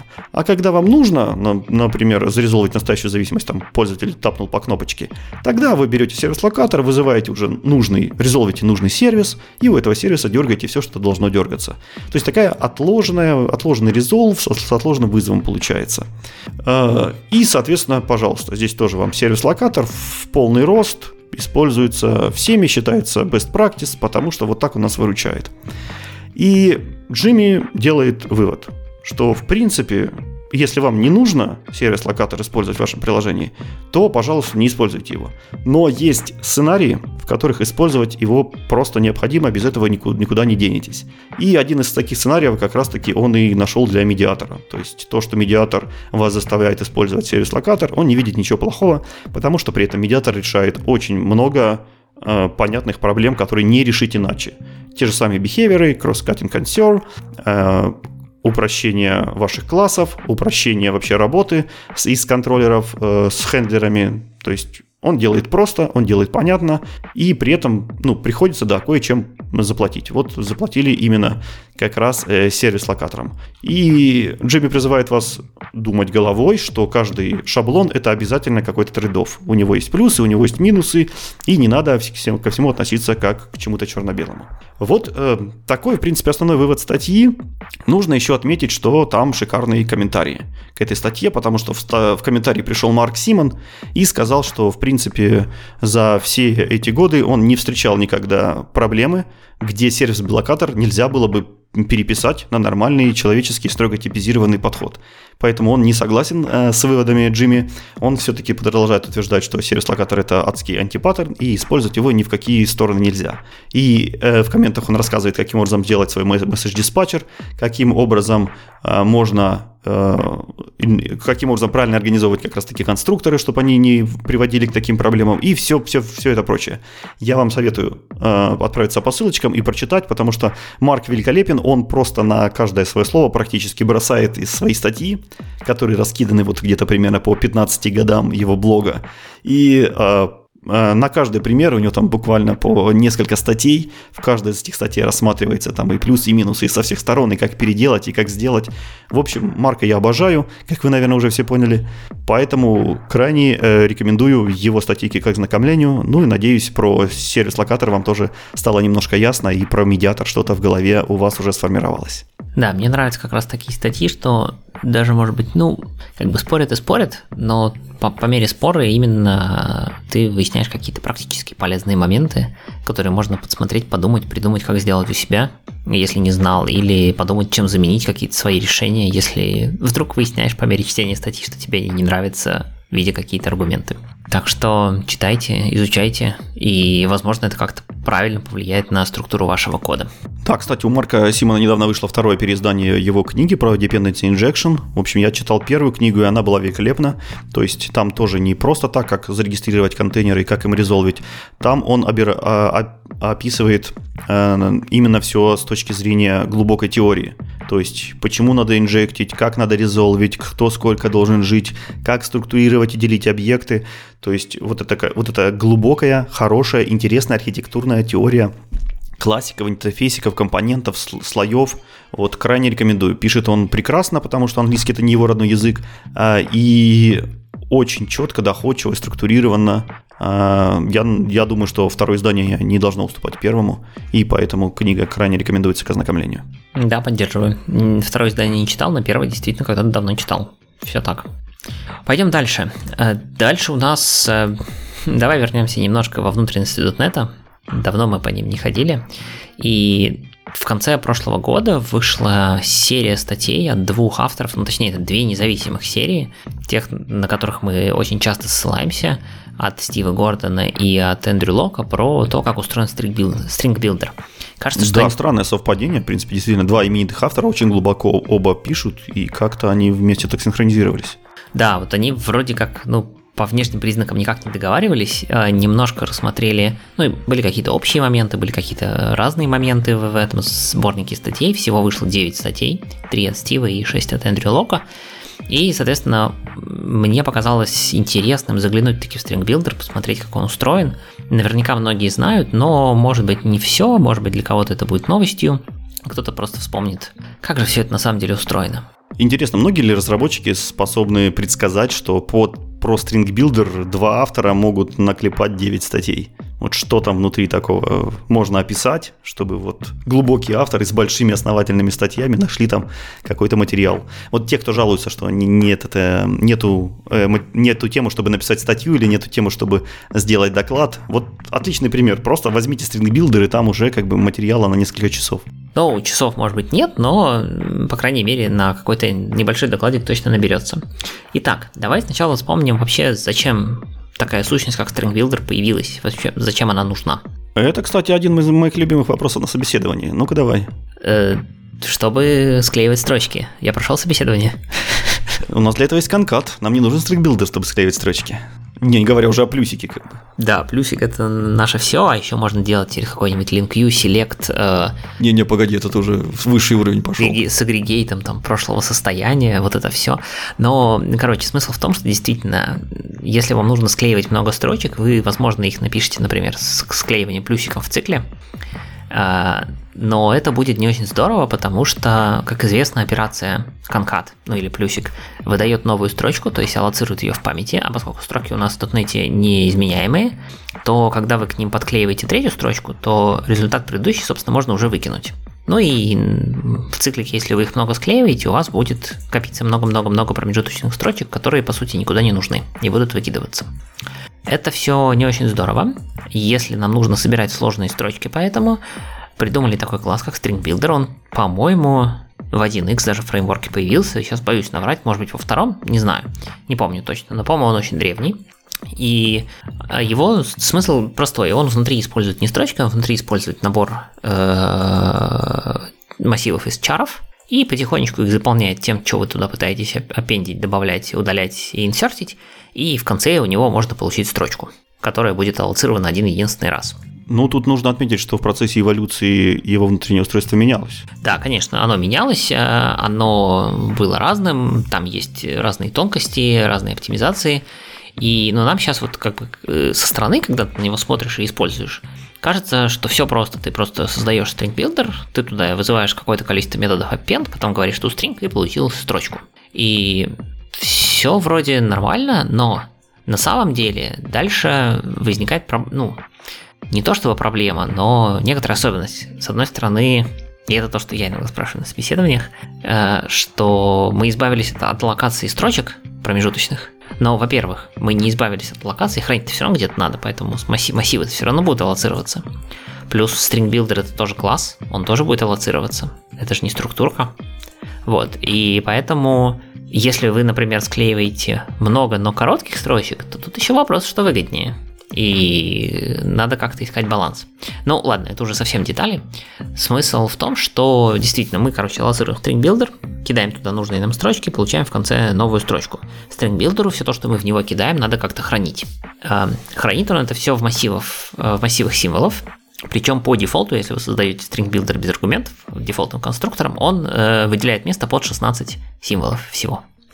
То есть, если вы знаете, что ваша строчка будет заведомо длиннее, э, не создавайте builder вот таким дефолтом, потому что как только вы превысите 16 символов, там начнется э, всякая разная катавасия с аллоцированием новых, новых массивов, там, удлинением и так далее, и это лишние накладные расходы. Поэтому если вы заранее знаете хотя бы примерно, хотя бы нижнюю границу того, сколько э, будет символов в строке, лучше передайте в конструктор. Будет полезно. Я хочу подчеркнуть, что как раз таки ресайзы листов, массивов, аллокации, перемещения – это очень заметные расходы. Поэтому если вы посмотрите в профайле, и у вас будут там ресайзы, то они, скорее всего, будут у вас на первом месте. Вы там не увидите никаких-нибудь ни боксингов, ни инлайнингов, ни прочих глупостей. Вот ресайзы – это реально очень-очень дорого. Да, но фишка-то как раз в том, тонкость, что String Builder ресайзов не делает никогда. То есть builder никогда не ресайзит внутренний array. Единственное, что он делает, он их аллоцирует дополнительно. Причем каждый раз аллоцируя, он э, увеличивает размер, но сейчас мы до этого доберемся. И поэтому, если вы, например, э, все время генерите строчки длиной по 30 символов, то у вас каждый builder, каждый такой string builder будет генерить два массивчика по 16 символов. И заметить такое на профайле, ну, можно, конечно, но не, требует некоторого искусства. Вот, поэтому внимательнее и старайтесь capacity передавать заранее. Ну ладно, давай дальше э, проговорим, э, что происходит дальше. Э, как мы сказали, хранится в массивах. Массив хранит, очевидно, кусочек только строки. И если нужно добавить новый кусочек строки, то мы создаем новый массив, и надо каким-то образом их связать. Так вот, хитрость в том, что String Builder не хранит внутри списка массивов или что-то подобного. String Builder хранит копию, точнее, String это односвязанный список string. То есть, когда вы создаете экземпляр string у вас есть референс, который хранится, там, допустим, в локальной переменной. Но когда э, внезапно понимает, что ему не хватает места, он будет создавать э, копию вашего объекта string builder, на него вешать ссылочку, а в вашем текущем string builder подменять все внутренние поля, как будто это новый string builder. Вот. В итоге создается связанный список StringBuilder ов, в котором данные строки лежат от конца к началу. То есть сначала последний кусочек, потом предпоследний, пред, пред, пред, пред, и так пока не доберется до самого первого. Вот, плюс каждый из объектов хранит смещение, точнее, сколько символов в строке есть до этого StringBuilder а. Ну, чтобы понимать вообще, в каком месте строки он находится. Вот это все потом используется для всяких инсертов и ремувов. Мы до этого дойдем. Давай поговорим про аппенды. Аппенды штука интересная, там есть несколько оптимизаций. Во-первых, если вы аппендите один или два символа, я вот всегда, знаешь, это э, думал, когда особенно поначалу начинал использовать стрингбилдеры, нормально ли писать много раз append и, значит, какой-нибудь там одиночный, не знаю, там, разделитель, сепаратор, да, с одним символом. Вот, так вот, нормально, потому что если вы передаете туда строку из одного или двух символов, то он просто делает присваивание массивчика. Никаких там мем-мувов, никаких копирований, ничего не происходит. Он просто делает обычный индекс, ну, доступ к внутреннему массиву по индексу и присваивает туда э, то, что вы передали. Но только если строка из одного или двух символов. Если же строка длиннее, то делается нормальный честный mem-move, э, то есть копирование памяти через там, unmanaged код, видимо, а может быть это уже и managed реализация, я не смотрел настолько детально. Если же полная строчка не влезает в тот кусочек буфера, который остался внутренний, то там происходит интересное. Во-первых, э, как я сказал, мы аллоцируем новый чанк, вот этот самый чаров. По дефолту чар, э, размер этот будет удвоенный по отношению к прошлому, но не более 8000 байт. Для того, чтобы он точно не попал в large object heap, ну и вообще был не очень большой. Вот, это важно. Но при этом, при этом, если вы, например, будете аппендить в string builder строку, в которой находится 10 тысяч э, символов, то string builder залокейтит массив на 10 тысяч. То есть он аллокейтит не более 8 тысяч, но если вы аппендите что-то, что не влезает в 8 тысяч, то это будет за... То есть один аппенд никогда не будет за... добавлен в несколько чанков, максимум в два. В тот, который мы сейчас заполняем, и в новый. Поэтому не удивляйтесь, если вдруг у вас в стрингбилдере появятся какие-то очень большие массивы, они бывают, несмотря на, на ограничения в коде вроде как. Дальше, соответственно, мы салоцировали массив, э, мы копируем полностью текущий string builder, точнее, мы создаем копию текущего string builder, то есть новый класс string builder со всеми полями, со всеми офсетами, то есть это занимает там, если я правильно помню, порядка 50 байт, со всеми, значит, ссылочками и так далее. И в текущем string builder обнуляем всякие офсеты, референсы и так далее, и э, сохраняем именно в текущий string builder, тот, на который у вас есть ссылка в вашем коде, последний залоцированный чанк символов. И туда мы будем дальше писать. Вот. Это, соответственно, про хранение. Поэтому, когда э, вас спрашивают, как же устроен внутри string builder, это не просто, если вы хотите прям совсем разбираться, это не просто список массивов, это список string билдеров с кучей метаинформации в довесок. Дальше немножко еще про аппенды. Можно не бояться вызывать аппенды на примитивных типах. То есть, когда вы вызываете там append от инта, или append от дабла, или append еще от чего-то, там все сделано очень умно, там все вызывается специальная внутренняя функция, которая называется append span formatable. То есть, если переданный э, тип поддерживает iSpan formatable, а такой интерфейс поддерживает все встроенные типы, то вызывается не object to string, а специальный try format метод, который которому передается спан, который указывает сразу на буфер. То есть чиселка, либо там какой-нибудь boolean, либо еще кто-то форматируется непосредственно сразу в целевой буфер без аллокейта промежуточной строки. Вот.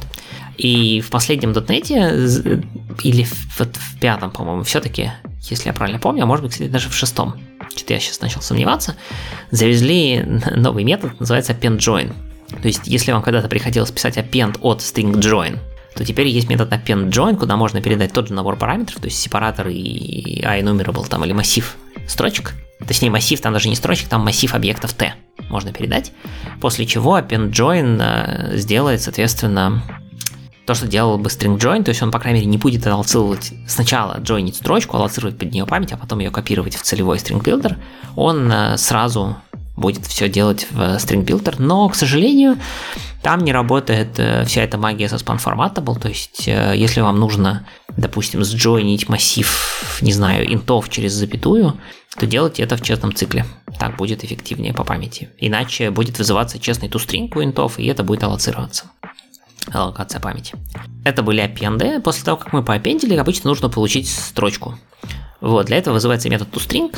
Э, она сразу аллоцирует строчку нужной длины, потому что она знает, сколько данных запихали в string builder. Ну и дальше аккуратненько, собственно, пробегается по этому связанному списку, копируя туда все данные. Причем, поскольку связанный список, как мы помним, он идет от конца к началу, в смысле, что в хеде, да, в голове этого списка лежит последний кусочек строки, то и строка заполняется как бы с конца в начало. Но благодаря тому, что в каждом builder есть смещение, он заполняет все правильно.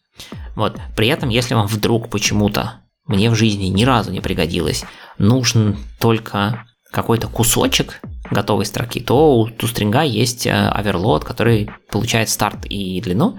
То есть, если вы получаете строку из builder, а потом внезапно от нее сразу же отрезаете какой-то, делаете под строку, то лучше сразу вызвать toString, потому что он будет эффективно генерить только нужный кусочек строки. Собственно, все. Дальше есть некоторые тонкости оптимизации того, как работает remove и insert, то есть в string builder. Тоже я не то чтобы сильно часто видел, чтобы этим пользовались, но он поддерживает операции remove и insert, то есть можно убрать произвольный кусочек строки либо добавить. Вот. Там есть важный момент, только insert сейчас не работает с ispan formatable, то есть если вы инсертите какие-нибудь там инты и так далее в серединку, а он будет вызывать честный toString и опять же аллоцировать. Так что если вы про оптимизацию работы с памятью, то лучше remove insert не делать. Делать это как-то в логике чуть раньше. Дальше интересное. String Builder, как мы поняли, он э, тоже класс, его нужно аллоцировать. Это тоже память. Плюс, э, смотрите, допустим, вы собираете очень много раз строчки, которые, ну не знаю, там по 200 символов. То есть вы э, аллоцируете builder, он там внутри зааллоцирует э, цепочку буферов, предположим, что вы не сможете сразу сказать capacity. И получится, что... А потом мы выкинем builder. То есть мы получим строчку, выкинем builder. Соответственно, все эти буферы освободятся, будут собраны garbage коллектором. Потом мы снова это сделаем для следующего, допустим, реквеста или еще как-то. И получается, что вроде есть какое-то не очень эффективное использование. Поэтому builder очень часто я видел, и CLR так делает, и вообще рекомендуют кэшировать. Вот. Как для этого, как вообще это делать? Если посмотреть в исходники .NET, там можно найти класс, называемый String Builder Cache. Там не сильно хитрая логика, эм, вы можете его просто реплицировать к себе, скопировать, либо сделать что-то подобное. Мы у, у нас иногда даже не делаем там слишком хитрую логику, и делается все простым способом. Во-первых, кэшируется это все в thread static переменных. Чтобы не париться с многопоточным доступом, обычно вы очень редко string builder как-то передаете между потоками и долго-долго в него собираете. То есть в большинстве случаев такое кэширование имеет смысл именно для таких небольших, коротких э, сессий по сборке строки, которые очень часто даже вообще в рамках одной функции происходят. И тут thread static прям хорош. Вот. Но вот этот string builder кэш из .NET, он при этом кэширует только string builder длиной не более чем 360 символов. Они объясняют это тем, ну это магическая константа, подобранная, значит, понятно, экспериментальным путем, а, объясняют это тем, что поскольку он thread static, то будет э, копия этого, копия кэша в каждом потоке. Ну и если потоков у вас много, то, ну, как бы просто будут висеть невозможно неиспользованные стрингбилдеры с кучей буферов, которые, на которые они ссылаются, если вдруг какой-нибудь такой стрингбилдер, из него будет сгенерен э, строка длиной там 2 килобайта, 10 килобайт, 300 килобайт, кто знает. Поэтому у них, конечно, написано таким образом, что если вы возвращаете builder в, в кэш обратно, и он при этом очень длинный, внутри capacity у него большой, то он будет просто выброшен и не, не вернется в кэш. А если маленький, то сохранится обратно в кэш. Ну и почистится, понятное дело. У него есть метод clear, который на самом деле просто, он очень эффективный, он просто ставит индекс в нолик, если я правильно помню, и, но при этом не отрезает все буферы. И как только вы будете делать аппенды, он начнет делать аппенды в уже существующие буферы, что будет довольно эффективно. Если же вам нужна совсем хорошая оптимизация, и вы не хотите ничего кэшировать, посмотрите в сторону Value String Builder. Это тоже тип, который есть в .NET внутри, он не паблик, а, потому что он принимает в себя два, у него есть, короче, два варианта конструктора. Один конструктор принимает span, и классический метод использования это передать туда результат вызова стека-лог. То есть вы, если вы знаете, что внутри, не знаю, там, Э, какой-то функции вы форматируете, не знаю, два инта через запятую, это значит будет точно не больше 20, там, 1, да, 25 символов, то вы делаете просто стек аллок на 30 символов, передаете в value string builder, и у вас вообще не будет никаких аллокаций в э, хипе. Все будет чисто на стеке собрано. Вот. Либо вы туда передаете в capacity, в value string builder, и тогда он возьмет подходящий массив из array пула, ну и вернет его в конце. Вот. Но поскольку Value String Builder это рев структура, это, короче, такой как бы прям хардкорная хардкорная оптимизация, а CLR, .NET разработчики, ну, команда решила, что нет, это недостаточно безопасный тип для того, чтобы выставлять его наружу, и если вам такой нужен, ну, напишите сами, там несложно. Вот. Но можно подсмотреть в исходнички, посмотреть, как это делается. Чтобы, поэтому если вы генерите прям очень много небольших коротких строчек, то это прям вот то, что нужно вообще не будет никаких аллокаций на стрингбилдере. Ну, кроме финального тустринга, конечно. Финальный тустринг никуда не деть. Вот, примерно состав 9 статей, э, рассказанный за примерно 10 минут, или, наверное, меньше даже. Вот. Но это очень кратко, без деталей. А если вам интересно, как это все работает, со схемами, там диаграммки, детально описаны алгоритмы вставки, удаления, как находить новый чанк, как там что куда копируется, какие оптимизации применяются, то читайте серию статей, они очень хорошо написаны с картинками, и прям все понятно. Отлично. Мне кажется, э, таких продвинутых разработчиков мы уже давно покрыли э, с помощью твоих стрингбилдеров. Давай теперь попробуем э, немножко не потерять аудиторию среди начинающих. И вот есть как раз легенькая статейка. Это называется таким прям громким названием, что 10 самых наилучших, крутецких и прекрасных C-Sharp Nuget пакета для того, чтобы улучшить э, вашу работоспособность в 2022 году. Ну, просто собрали все подряд, и, и цифры, и improvement, и productivity, еще и год добавили. Ну, давай посмотрим, что нам предлагают знающие люди для того, чтобы улучшить нашу работоспособность, и примерно быстренько заценим, улучшит оно у нас что-нибудь или нет. И итак, здесь а, автор собрал э, на одной страничке 10 а, прекрасных библиотечек, пакетиков, как вы уже поняли из названия. И давай кратко пробежимся и посмотрим, что здесь есть интересного. На первое место почему-то у нас поставлен REST-Sharp. Ты пользовался REST-Sharp? Я не пользовался REST-Sharp напрямую, но REST-Sharp всегда входил в стандартный код ген от э, Swagger. То есть, если вы генерите Swagger код геном э, C-Sharp клиент по API-спецификации, э, то внутри будет REST-Sharp. Я пользовался ReSharp очень-очень давно, наверное, где-то лет 10 назад. Весь его смысл заключается в том, что он э, вам дает э, хорошие оберточки над HTTP клиентом. То есть вы можете легко посылать запросы, геты, поты, пусты. Вы можете делать аутентификацию, авторизацию. У вас там сериализация сразу встроена, не нужно было заботиться о каком-то там дополнительном библиотечке, которая все это умела делать. В общем, такой очень полезный со всех сторон враппер над HTTP клиентами.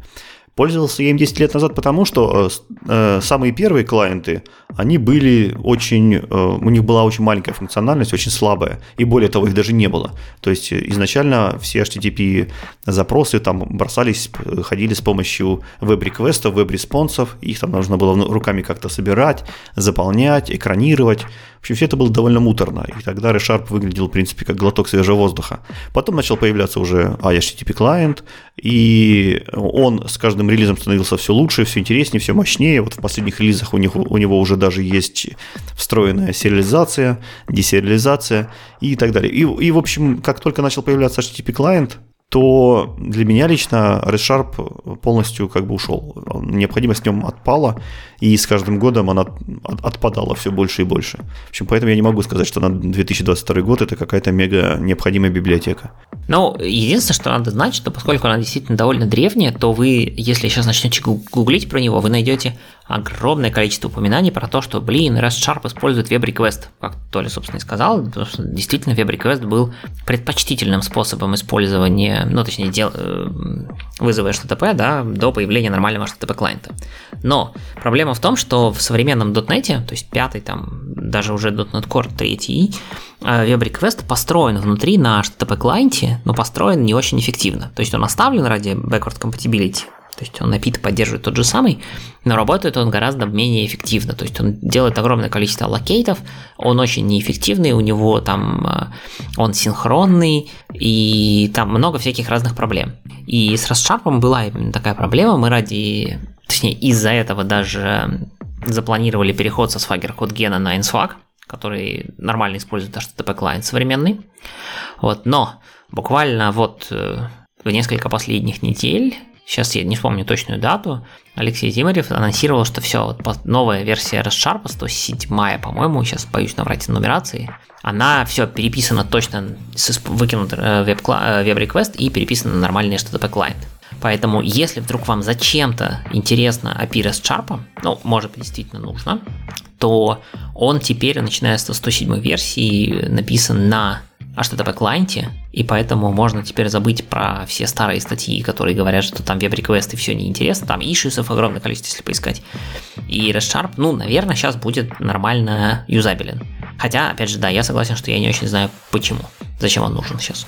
А, следующий небезызвестный пакет – это Newtonsoft JSON.NET. Игорь, удавалось ли тебе в жизни попробовать Newtonsoft JSON.NET? Да, да, ну не то чтобы прям попробовать, мы пользовались. Вот, я особо не пробовал, альтернатив-то не... Ну, были альтернативы, ладно, э, врать не буду, конечно, всегда были альтернативы сериализации, но... Неужели, неужели ты забыл про Data Contract JSON Serializer? Я пользовался VCF. Data Contract Serializer это мое все. А, поэтому, как бы, конечно... Не испугаешь. Да. Ну, добавили JSON и JSON. Не, ну, конечно, JSON.NET всегда был дефолтом, и он до сих пор остается максимально, наверное, фичастым из всех. Вот. Хотя, конечно, System Text JSON тоже потихонечку набирает силу, популярность, благо, что он встроенный. Ну, в 2022 году я бы тоже его характеризовал уже как все-таки legacy библиотека. То есть это действительно было наше все многие годы. Это библиотека для легкой сериализации, десериализации JSON и из него, для отличного доступа с помощью линку JSON-объектам, к G-объекту, G-array и так далее, чтобы вам не парсить все э, дерево а, или динамически каким-то образом составлять и читать JSON-объект. Очень тоже полезная библиотека. Безусловно, она сейчас самая фичастая, потому что многие годы очень активно развивалась автором. У нее есть куча настроек, враперов, совместимостей и прочего, прочего, прочего. А, но э, теперь рекомендуемый все-таки стандарт это System Text JSON, который официально поддерживается уже Microsoft. Из коробки есть везде и в многих бичмарках намного производительнее, потому что как раз-таки начал использовать все новомодные внутренние спаны, memory локаторы и прочие вот эти вот переюзабельные пулы. И, в принципе, на многих бичмарках рвет, конечно, Ньютонсофта, да и более того, сам товарищ Ньютонсофт как бы перешел работать в Microsoft и теперь трудится над протоколом gRPC и наверняка еще прикладывает руку к стандартному системе текст JSON. А, вот, поэтому, опять же, на 2022 год рекомендовать ее точно нельзя. Если она у вас есть, то, может быть, даже стоит смотреть в сторону миграции. Если вы не слишком сильно используете кастомизацию, настройки и так далее, то это не должно вызвать у вас проблем. У Microsoft есть отдельная статейка, которая рассказывает, как это сделать. Ну, а если вы там глубоко засели на кастомных конвертерах и кастомных сериализаторах, то, может, ничего страшного не произойдет, если вы продолжите дальше ей пользоваться. Интересный момент для тех, кто не знал вдруг, что Newtonsoft э, JSON.NET, она умеет также работать с XML. Более того, она умеет конвертировать XML в JSON и обратно, по-моему, JSON в XML. Вот тоже ни разу на практике не пользовался, но она умеет. Следующая библиотечка, вот это вот, наверное, самая главная, самая первая библиотека, которая должна быть в, в топе этого списка, это Serilog. Serilog – это родоначальник вообще структурного логирования и э, замечательная библиотека, которая создана просто-напросто для банального логирования. Но правильного, структурного, а, с множеством провайдеров, с огромным числом поддерживаемых систем, куда он может писать, а, с классными интерфейсами, продуманной внутренностью, крутыми оптимизациями, которые развиваются до сих пор.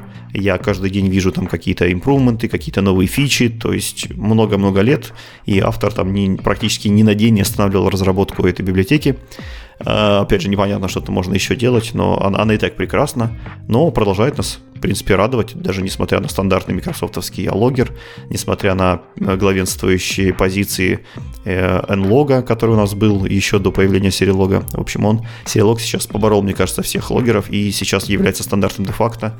Его абсолютно используют все в Microsoft, все разработчики фреймворка и Рослина, и все подряд. В общем, там, где можно, э, например, в самплах у них всегда фигурирует серилог. Ну да, библиотека полезная, так что тут не добавить ничего. А, тогда пойдем дальше. Э, дальше он нам предлагает рассмотреть, наконец-то, тестовый фреймворк. Ну куда же мы без тестов? И здесь почему-то NUnit. Ну, наверное, из-за уважения к встречкам. Ну, я бы сказал, что NUnit мне нравится гораздо больше XUnit. То есть я, у нас сейчас проект полностью мы перевели в итоге с XUnit на NUnit, потому что, не знаю, XUnit я как-то не очень понимаю его методологию, и я не понимаю, ну, то есть меня больше всего, конечно, э, расстраивает, так скажем, вот скажем, сложность получения выхлопа тестов, вот так скажем. То есть любой выхлоп э, консольный тестов, да, консольный либо какой-либо другой, получить из, из XUnit надо вот писать эти инжектить iText output, как там, что-то там, не помню что, и NUnit в этом смысле как-то концептуально мне проще и понятнее. Ну, э, да, но я только склоняюсь на обратную точку зрения. Мне как-то концептуально понятнее X-Unit, и я его, в принципе, глубоко и нежно люблю с ранних его версий, и командами Microsoft полностью используют, э, ну, не полностью, наверное, но в большинстве продуктов своих как раз-таки во фреймворке она использует именно X-Unit. И мы тут когда-то с тобой сравнивали, что у них примерно одинаковые доли. В общем, это два самых популярных тестовых фреймворка на платформе .NET, по крайней мере в C-Sharp. А, это XUnit и NUnit. Разницы между ними большой нет. Если вы выучите атрибутики и смысл одного, то примерно за 15 минут как бы краткого содержания легко сможете писать тесты на другом. Это все как бы вкусовщина, но приятно, что как бы оба фреймворка растут, оба размножаются и как бы оба выпускают новые версии. Конечно, тесты каждому приложению нужны. Да, но надо сказать, что опять же NUnit э, сейчас живет, по-моему, третий третья его версия, и он как-то довольно планомерно развивается. В XUnit было большое затишье, то есть XUnit версии 2 был выпущен довольно давно, и как-то там не сильно много чего менялось, мне кажется. Но вот сейчас ведется работа над V3, и если вы пойдете в документацию XUnit, там есть отдельная статьечка, где написано состояние так сказать, V3 версии. Но последнее ее обновление было в октябре 2021 года, и версия называлась 0.1.0 пре-альфы, что-то там, то есть там все на очень ранней стадии. Но, тем не менее, возможно, там что-то новенькое, интересное завезут. Да, действительно, следующую мажорную версию там все сильно ждут, там и null reference type должны приехать, и все в этом духе, но что-то пока автор не торопится нас радовать какими-то датами, поэтому ждем, ждем, что будет. И следующий интересный пакет Insight Database. Знаешь такую? Первый раз слышу. Я тоже первый раз слышу. Это, судя по описанию, микро-ORM, которая э, помогает, соответственно, мапить э, дотнетовские объекты в базу данных, и она очень простая, очень быстрая, много всего поддерживает, ну и имеет э, для, для самого популярного продукта 2022 года, как ее позиционирует, всего на все 600 тысяч скачиваний, это довольно мало. Для примера, у наших э, обсуждаемых сериалогов, допустим, 360 миллионов скачиваний. Ну да, и у этого Inside Database 690 звездочек на GitHub, то есть как-то совсем мало. Я думаю, это какая-то проплаченная позиция, давай не будем на ней останавливаться, какая-то чушь. Датабазов есть много для C-Sharp прекрасных и разных, встроенные, не встроенные, объектные, реляционные, не, ну полно это, всяких. Это ORM все-таки, но ORMов тоже прилично. А, это даже не баз данных, это ORM. Ну хорошо, а ORMов тем более. Слушай, ORMов достаточно, особенно на микро-ORMов, достаточно много уже проверенных. Это не проблема. А Fluent Validation – вот Fluent Validation — это довольно популярная библиотека. Она создана для того, чтобы писать правила валидации в очень удобном Fluent синтаксисе. Вы там можете написать, что вот э, поле name у пользователя должно обязательно быть заполненным, должно не быть больше 50 символов, там e-mail должен совпадать с этим паттерн-матчингом, паспорты должны быть одинаковые в двух полях, и вот прочее, прочее, вообще любую валидацию, которую вы, наверное, способны сейчас выдумать, все это, скорее всего, может покрыть Fluent Validation за все свои большие годы. Э, хорошая библиотека, удобный синтаксис. Э, в принципе, мне кажется, есть, у нее есть все, что нужно. А опять же, если вы не сильно загоняетесь, если вы там какой-то огромный спец э, валидации, вам это нужно во многих разных местах, есть минусы у, у этой библиотеки, есть минусы у этого пакета, но э, обычно я вижу, что в большинстве компаний это считается стандартом де-факто. Окей, пойдем дальше. Э, Noda Time. Джон Скит. Да, когда вспоминаешь о временах, о поясах, и это всегда приходит к нам Джон Скит, и всегда приходит к нам Noda Time. Э, я надеюсь, что для многих из вас не секрет, что работа с датой и временем – это очень сложная штука, и те реализации даты и времени, которые есть в .NET, они в принципе хороши, до тех пор, пока вы не ставите это своим бизнес-доменом. Как только вы начинаете очень плотно работать с различными тайм-зонами, с временами, со смещениями, с датами, у вас есть огромное количество подводных камней. Легко нагуглите э, множество докладов, в том числе и самого Джона Скита, где он рассказывает о всех проблемах. Если не вдруг не видели никогда, обязательно посмотрите. То даже для общего обзора, то есть это та вещь, которую просто обязан знать каждый разработчик. Потому что дата и время это очень-очень сложный домен. Вот, и там он рассказывает огромное число интересных примеров из жизни, из мира, из, раз, из разных стран, из разных часовых поясов. И как раз-таки пакет Node Time позволяет вам более или менее упростить э, работу с датой и временем, э, немножко сгладить какие-то шероховатости. И если вы вдруг работаете плотно в этом домене, то, наверное, обязательно должны использовать эту библиотеку. Для повседневных приложений, скорее всего, она будет избыточной. Я, кстати, никогда не использовал ни разу, только в каких-то таких типа, своих примерчиках, не более того. В продакшене обходимся стандартом. Давай дальше. Дальше библиотека, которую я тоже ни разу не видел, это Fluent Email. Я тоже не могу похвастаться, что когда-то ее встречал. А, судя по описанию, это библиотека, которая позволяет вам очень легко сформировать э, сообщение, e-mail, и отправить его на сотню, с помощью сотни различных сервисов. А, наверное, наверное, кому-то может быть полезно, хотя я отсылаю имейлы с помощью стандартных э, устройств, стандартных классиков .NET, и как-то никогда никаких проблем даже не встречал. Но тут ты, может быть, не прав на самом деле, потому что если ты зайдешь, ну, ты, скорее всего, используешь какой-нибудь SMTP клиент или что-нибудь подобное, э, если ты зайдешь в статью про SMTP клиент на, на docs Microsoft.com, там есть там после всяких там конструктор, example и так далее, есть такая плашка, э, типа information или как-то так, где написано «Не используйте SMTP клиент». Официальная рекомендация Microsoft. Используйте вместо этого какую-нибудь другую библиотеку, например, MailKit. Это типа она более правильная, лучше поддерживается, поддерживает правильные стандарты, и, короче, SMTP клиент вообще outdated, и, и не надо его использовать. То есть понятно, что для простых случаев все работает, мы тоже его используем, но если у вас какое-то чуть-чуть что-то более хитрое, то берите MailKit, большая библиотека, 4,6 тысяч звездочек на GitHub, э, э, MailKit, да, называется, вот, и кроссплатформенная, вот это все поддерживает кучу всего, и мапы, и SMTP э, и так далее, и все, в общем, будет работать. Fluent Email тоже неплохо, но я так понимаю, что Fluent Email заточена на, судя по всему, на именно паблик сервисы типа SendGrid, Mailgun и прочих. Вот. Она больше на это именно заточена. Плюс имеет какие-то кусочки из, э, из Razer, чтобы сделать э, прям UI, UI для этого и встроить это на свой сайт. А MailKit это более низкоуровневая штука, как замена SMTP клиента. Следующий пакет это Handfire. Э, мне кажется, довольно узкоспециализированный такой фреймворк, э, хотя я часто о нем слышал. Это фреймворк, который позволяет вам э, запускать некие бэкграунд-процессы, которые там что-то делают. Ну, то есть это специальные устройства для управления различными воркерами, джабами, бэкграунд-воркерами. Они могут быть долгими, как выполнять какие-то длинные действия, или коротенькими. Он вам дает красивый дашборд, умеет отслеживать CPU intensive и input-output intensive приложения, то есть джабы бы в общем, если у вас в вашем приложении нужно часто что-то запускать, делать какой-нибудь стандартный скедулер или отслеживать, насколько эти процессы выполняются, как часто их надо ретраить, дать э, доступ к хорошим, с хорошим дэшбордом к этому, ко всему вашему пользователю, то, наверное, вот пакет э, вам должен подойти. В общем, если у вас такая проблема стоит, то пакет отличный. В общем, он, в этом пакете он давно уже развивается, красиво выглядит и должно и есть, скорее всего, то, что все, что вам нужно. Но если вы поймете, что он действительно нужен, потому что я очень редко встречал э, ниши, где его можно применить. Ну, ты упомянул скедулинг, то есть если вам нужен скедулинг, есть еще одна альтернатива, которая даже чуть-чуть, мне кажется, более популярна, это Quartz.net. Это порт на э, .NET, соответственно, по-моему, C++, если я правильно помню, скедлер, Quartz. Э, короче, тоже очень классная штука. Мы его использовали в одном из проектов. Как скедлер вообще шикарно. Да, там мне кажется, что они не очень пересекаются, просто, ну, там действительно, если мы говорим про скедулинг, то есть, здесь есть точки соприкосновения, но в Handfire он больше про управление бэкграунд-процессами. Да, я согласен. А Quartz он больше про скедулинг, действительно. Да, ну, возможно, их даже можно совместить, по Quartz запускать что-то и отдавать в Handfire.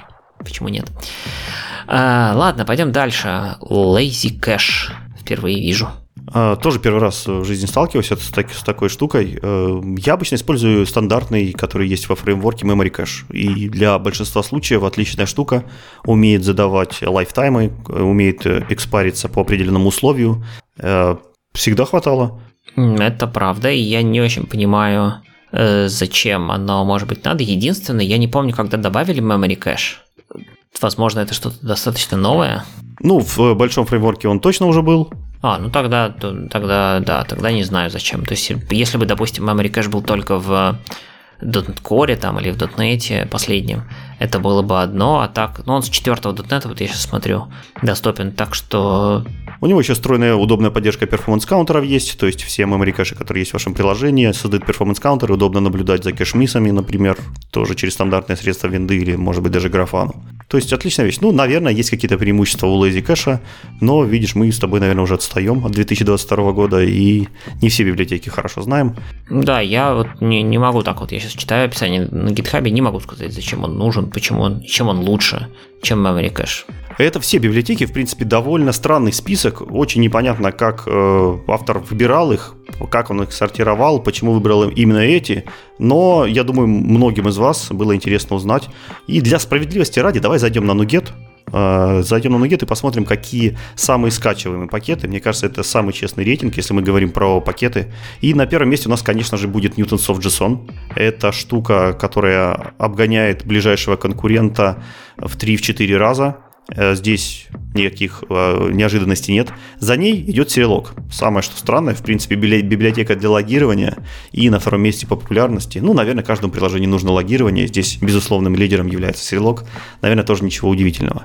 Из интересного еще стоит отметить э, Swashbuckle. Это специальная штукенция для генерации Swagger протокола вашего ASP.NET приложения. То есть это универсальный протокол, который с помощью JSON описывает весь ваш API, все ваши контроллеры в универсальном межязыковом синтаксисом. То есть можно по нему генерить клиентов, можно отдать его клиент, э, какому-то другому приложению, чтобы тот на него посмотрел.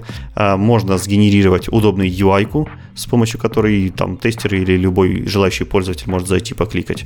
То есть, да, действительно хорошая, полезная библиотечка. А что здесь еще здесь интересно? Автомаппер? Да, автомаппер э, вполне как бы тоже высоко. Я ну, он полезен, когда вам нужно мапить много DTO-шек друг друга, без необходимости писать кучу кода property X, property Y, property Z и присвоить таким же. И если у вас большие DTO-шки с миллионом пропертей, то, наверное, автомаппер, конечно, будет полезнее. Uh, удивительно видеть AWS SDK в десятке. То есть, видимо, как-то популярность AWS растет, и AWS SDK прям поднялся в десятку. Или я рискую предположить, что AWS не умеет настраивать кэши, и поэтому любой, любой билд э, в CI приложения у них скачивает их SDK, поэтому они искусственно накручивают счетчик. Э, Polly. Непонятно, не знаю, да. Polly, ну, Polly интересно. Polly это библиотечка для для реализации разных стратегий обработки ошибок, назовем это так. Э, мне показалось еще странным, что э, библиотека Моку идет следующая. То есть библиотека Моку – это способ э, замочить ваши, ваши интерфейсики, ваши классики, ваши зависимости в тестах. Интересно здесь то, что Моку идет на 15 месте, а ближайший тестовый фреймворк XUnit идет на 17 месте. Каким образом Moku может быть использована чаще, чем XUnit? Ну, это легко, потому что Mockview, как мне кажется, Mockview это сейчас стал практически де-факто стандартом э, создания моков, и по- поэтому все, кто использует NUnit, XUnit, MS-Test, если вдруг такие есть, э, они все используют MockView, и таким образом, по идее, MockView должен быть суммой всех тестовых фреймворков. Ну да, да, наверное, ты прав. Э, в общем, да, хорошая библиотека, тоже странно, что мы ее не упоминали. Вот, обратите внимание, если вам нужно что-то замокать. Дальше и XUnit упомянут уже, Fluent, Validation, по которому мы сегодня говорили. И, наверное, на этом двадцаточка у нас закончилась. Да, вот такие, в принципе, основные фреймворки, самые популярные в .NET. Если вдруг какие-то вы из них не использовали, то как минимум стоит посмотреть. Да, ну и есть огромное количество, понятно, и других, но вот это самые такие, те, которые на слуху практически все время. Так, давай дальше. Что у нас еще есть сегодня? Давай, э, давай немножко затронем интересную историю про limiting. Значит, смотрите, идея у нас такая. Иногда, когда мы э, делаем сервер, то нам нужно каким-то образом ограничивать количество одновременно обрабатываемых запросов. С другой стороны, иногда такая же проблема или задача возникает на клиенте. Например, если мы ходим к какой-то опишке, про которую мы точно знаем про ее rate limit, то мы хотим ограничить э, rate limiting на клиенте. И в июне прошлого года вышла статья на InfoQ со словами, что все, теперь в .NET будет стандартный rate limiting. Но я порадовался, решил, что хорошо. Ну, как бы тема такая не очень большая. Отложил статью в э, долгий ящик. Вот, наконец, до нее добрались руки. Я решил, что ну все, .NET 6 вышел, надо, так сказать, сделать обзорчик, рассказать, что такая штука появилась. Но оказалось все не так просто. Значит, в июне, получается, примерно, или нет, в апреле 2021 э, года был пропозал про то, что давайте сделаем rate limiting API. Причем оно же даже поскольку фрейм во фреймворке, оно должно быть расширяемым, там, кастомизируемым и так далее. Э, был написан пропозал, как это обычно делается, сделана какая-то реализация, там был какой-то ревью. В общем, где-то к августу ребята сказали, не, в .NET мы не успеваем. Напоминаю, что .NET релизился в ноябре, то есть за, сколько получается, три с небольшим месяца, они сказали, что нет, в шестой релиз мы не успеваем, ну ладно, значит, будем успевать в седьмой. И успели, в седьмой успели.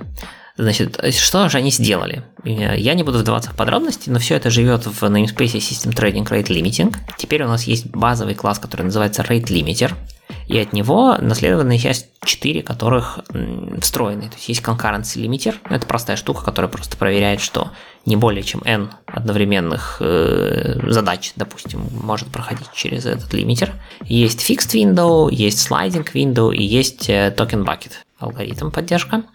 Ну и можно написать свой, естественно. То есть а, они написали все эти лимитеры, есть тестики, есть документация, все здорово, все это будет доступно в седьмом дотнете. И вот буквально Иши была закрыта примерно две недели назад относительно вот даты, когда мы пишемся.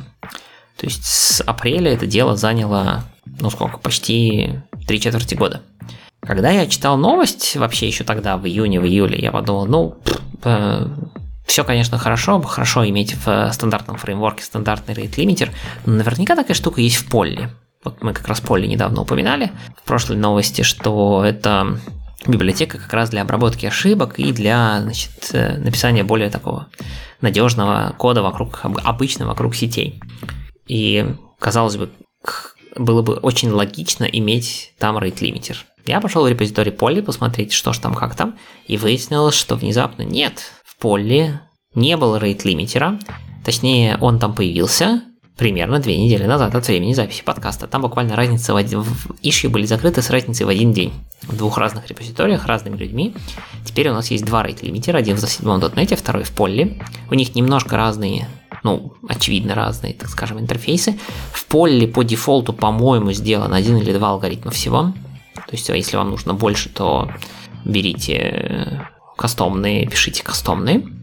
Вот, но забавно. Причем в поле, в отличие от .NET, это заняло гораздо больше времени. Ишью про то, что давайте сделаем rate limiter, там появилось в середине 2017 года.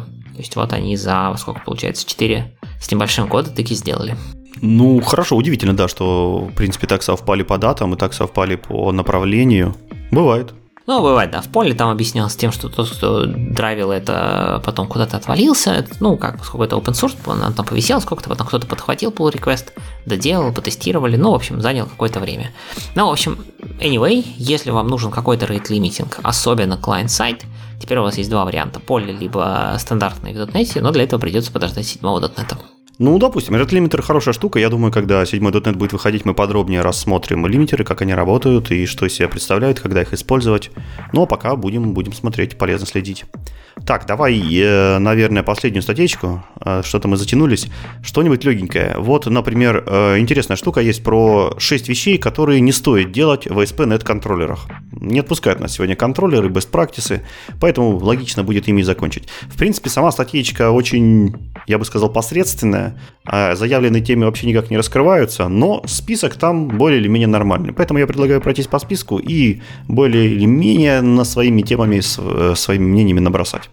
А что же у нас э, такое здесь происходит? Прежде всего проблема. Проблема в том, что когда люди пишут ASP.NET контроллеры, API контроллеры, user контроллеры, неважно, они очень любят туда нагонять много всего, много логики, много кода, много маппинга. В общем, чем больше кода там получается, тем им кажется легче. Легче читать, легче поддерживать все в одном месте.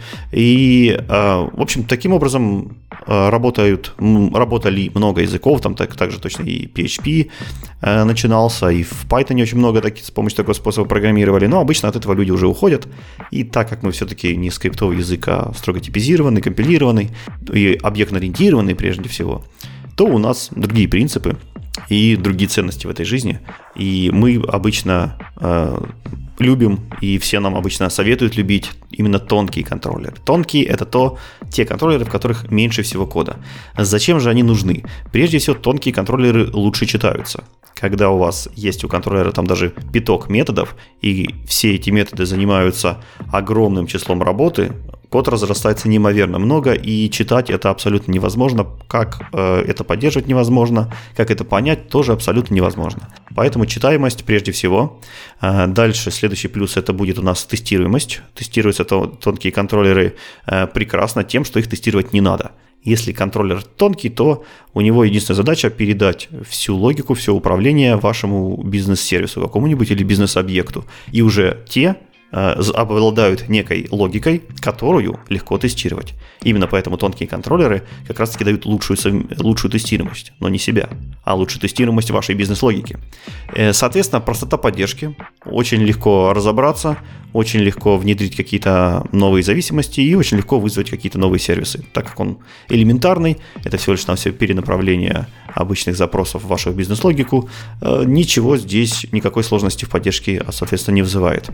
И рефакторинг кода, э, рефакторинг кода непосредственно вашей бизнес-логики и переиспользование, самое главное, вашей бизнес-логики становится намного легче, потому что теперь, чтобы ее переиспользовать, у вас есть отдельные сервисы, отдельные классы, а не нужно каким-то образом вызывать методы из контроллера, чтобы оттуда выцепить всю ту бизнес-логику, которую люди э, могут там в, нем, в них реализовать. В общем, все это реализовать в контроллерах плохо, нужно делать именно тонкие. И э, чтобы понять, что такое тонкий контроллер, прежде всего нужно осознать и ответственность, зачем нужны контроллеры. Самая главная их ответственность – это работа с запросами на HTTP уровне. Это получить HTTP запрос, э, каким-то образом обработать входящий поток, сделать вызов обработчика где-то в бизнес-логике или в сервисной логике или в сервисном, в сервисном слое, и каким-то образом обработать ответ. То есть сформировать правильный HTTP ответ, может быть, сформировать правильный HTTP код, внедрить какие-то заголовки, проставить еще какие-то дополнительные служебные э, флажочки. Э, в общем, все, что касается HTTP уровня и HTTP протокола. И, э, соответственно, типичные ошибки, которые допускаются, когда мы пишем контроллеры. Прежде всего, это формирование mapping а внутри контроллеров. То есть mapping DTO-шек, э, который пришел к вам, вам нужно смапить это в какие-то бизнес-сущности, бизнес-объекты для того, чтобы передать дальше по pipeline у. Вы же не будете разговаривать с, э, с вашей бизнес-логикой в терминах HTTP response ов и HTTP request ов. Поэтому обычно встречается слой некий mapping а, и э, но если на первый взгляд это кажется довольно-таки невинным там, перекладыванием двух, двух полей, то очень быстро, особенно в больших приложениях, это разрастается, раздувается, и это один из тех, тех того мусора, которым зарастают как раз-таки контроллеры. И при этом они получают новую ответственность. Они уже отвечают не только за HTTP, за передачу запросов, но и за правила и, всякую, э, за правила маппинга и всякую надстройку над этим, потому что маппинги тоже иногда бывают нетривиальными. Э, нужно несколько объектов, может быть, спапить, как-то их объединить, как-то определить. И обычно это выносят куда-нибудь в отдельный класс. А этот отдельный класс прекрасен тем, что его можно отдельно тестировать, и это может быть и отдельно переиспользовать, и, э, соответственно, из разных транспортов э, вы можете использоваться этим маппингом из разных точек. Следующая штука, которую встречают э, в контроллерах и которой там не должно быть, это валидация. А здесь нужно уточнить, что именно валидация HTTP реквеста. HTTP реквест можно провалидировать тысячами разных способов. Есть тот же самый Fluent валидатор, который мы сегодня уже упоминали. Есть стандартные атрибуты из Data Annotation, который понимает сам ASP.NET Core который тоже умеет это все дело валидировать. Есть куча middleware, которые помогают вам это сделать, отвалидировать запрос еще до того, как он попадет в ваш контроллер. И, соответственно, внутри контроллера вы можете э, быть на 100% уверены, что там все поля занят, э, заданы, все поля соответствуют, и никакой логики вы там э, по, про валидации больше не нужно. Вот. Но это касается, естественно, только простой валидации, где ее можно каким-то образом декларативно формализовать. Ну, если вы не используете Fluent валидатор. Э, вот, соответственно, валидацию тоже желательно из контроллеров выносить. Если мы еще говорим про бизнес-валидацию, а не про HTTP-валидацию, не про валидацию HTTP-реквестов, то бизнес-валидация, безусловно, будет переюзываться, потому что э, взаимодействие с бизнес-объектом может идти с тысячи разных сторон, не только из ваших контроллеров. И поэтому бизнес-валидация должна уже идти где-то быть возле бизнес-логики, ну, соответственно, в контроллерах ей тоже не место. И непосредственно сама бизнес-логика. Это тоже та вещь, которую люди часто суют в контроллеры. Ну, что может быть легче, как бы загрузить пользователя из базки прямо в контроллере, поменять ему там одно поле и обратно сохранить в базу. Э, казалось бы, никаких проблем с этим нет, но, опять же, это невозможно тестировать. Или это тестировать очень дорого, долго, ну и глупо. Намного лучше вынести отдельный бизнес-объект без дурацких зависимостей на HTTP, контексты, на HTTP-реквесты, респонсы, с понятными чистыми входами, чистыми выходами, без зависимости от каких-то других фреймворков библиотек, и его уже будет элементарно, быстро, хорошо и качественно тестировать. Потому что бизнес-логика — это одна из самых главных частей, которая должна быть протестирована и покрыта абсолютно вся тестами. А, дальше у нас есть такая слой, как авторизация, аутентификация. Это э, слой, который как раз-таки заставляет вас подумать о том, а имеет ли пользователь, который стучится к вам в систему права на то, чтобы общаться с вашим контроллером, на то, чтобы запрашивать ваши ресурсы. Вот. Это тоже в контроллере делать глупо. Есть, существуют специальные middleware, которые помогают вам полностью абстрагироваться от того, как пользователь залогинен в вашу систему, какие протоколы он использовал, может быть, даже вообще не на вашем сервере он залогинился, а к вам приходит просто success токеном. А здесь есть тонкость, что все-таки авторизация а, в большинстве случаев ее можно сделать декларативной, но существует ресурс-бейс авторизация, когда э, условия очень-очень э, э, сложные, и применять ее надо, надо точечно, и поэтому там даже в рекомендациях Microsoft есть, что ресурс-бейс авторизацию можно делать в контроллерах, в принципе, не возбраняется, разрешается. Но это довольно редкий специфичный случай. А следующий случай очень распространен. Это обработка ошибок. Э, нельзя в контроллерах строить э, try-catch в каждом вызове и при этом ловить исключения и каким-то образом пытаться перемапить это в какой-то request или еще что-то невнятное. В общем, это путь в никуда. Э, все вот эти try-catch, обработки, они будут встречаться у вас Э, в каждом методе, в каждом методе этот код будет и дублироваться, и пачкать, и вообще трекетчи, они не очень хорошо читаются, не очень хорошо вписываются в код. Существуют просто стандартные middleware, которые перехватывают абсолютно все запросы, абсолютно от всех контроллеров, оборачивает их в try-catch и, соответственно, мапят э, исключения на какие-то стандартные ошибки. Если они видят, что это аргумент exception, они вам вы, выдадут ошибку там bad user input. Если это какая-то внутри сервера произошла проблема, они там сразу выдадут internal server error. То есть умеют перемапливать стандартные дотнетовские исключения в HTTP-шные.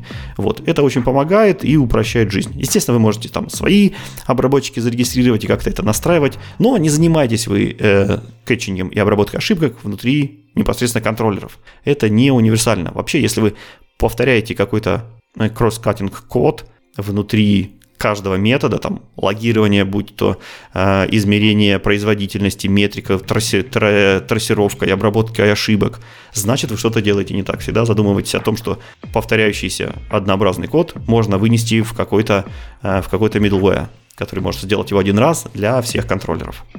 Ну и, соответственно, последним э, примером автор приводит непосредственный доступ к репозиториям, доступ к сохранению, получению данных – Э, из вашей базы данных. То есть действительно база данных это, э, ну и репозиторий в частности, это то место, которое тоже э, необходимо будет как-то вам протестировать, обложить какой-то логикой и доступаться к нему непосредственно из тех частей, которые понимают и скоп, и бизнес часть, и то, какую операцию они сейчас в данный момент делают. Обычно контроллеры таковыми, таковыми не являются, а и надо всегда держать в голове, что контроллеры это только лишь один из возможных входов в ваше приложение.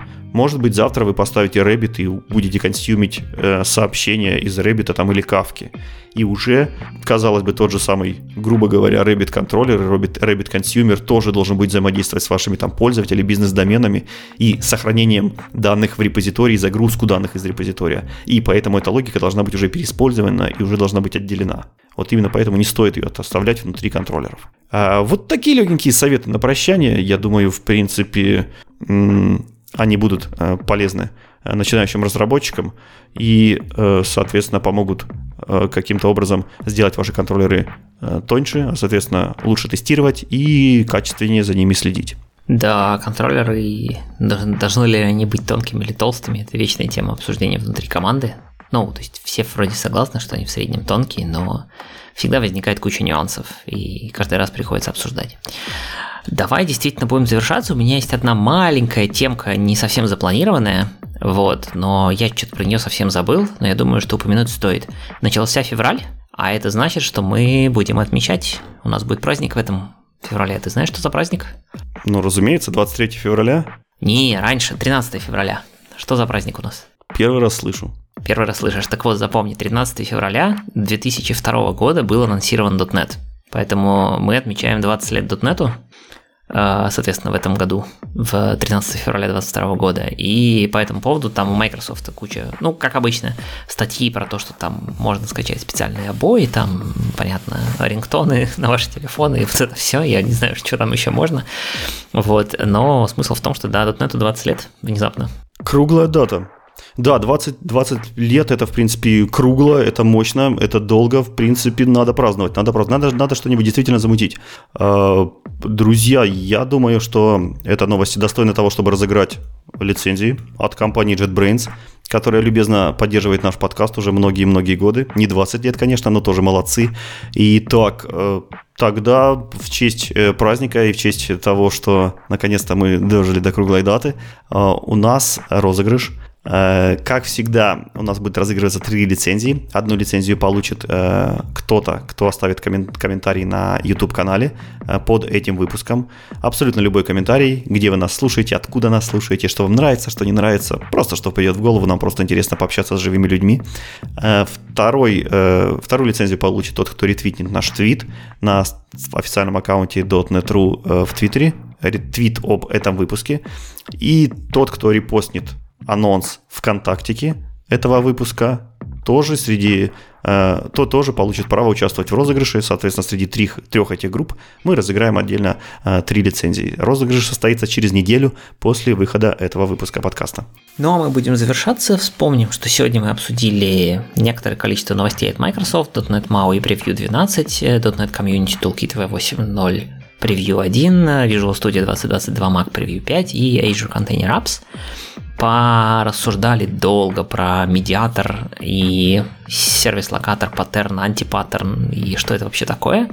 Э, узнали, как устроен Builder внутри, э, поговорили про популярные или полезные NuGet пакеты, которые вам обязательно нужны в 2022 году для вашей продуктивити, ну или просто потому, что они хорошие NuGet пакеты.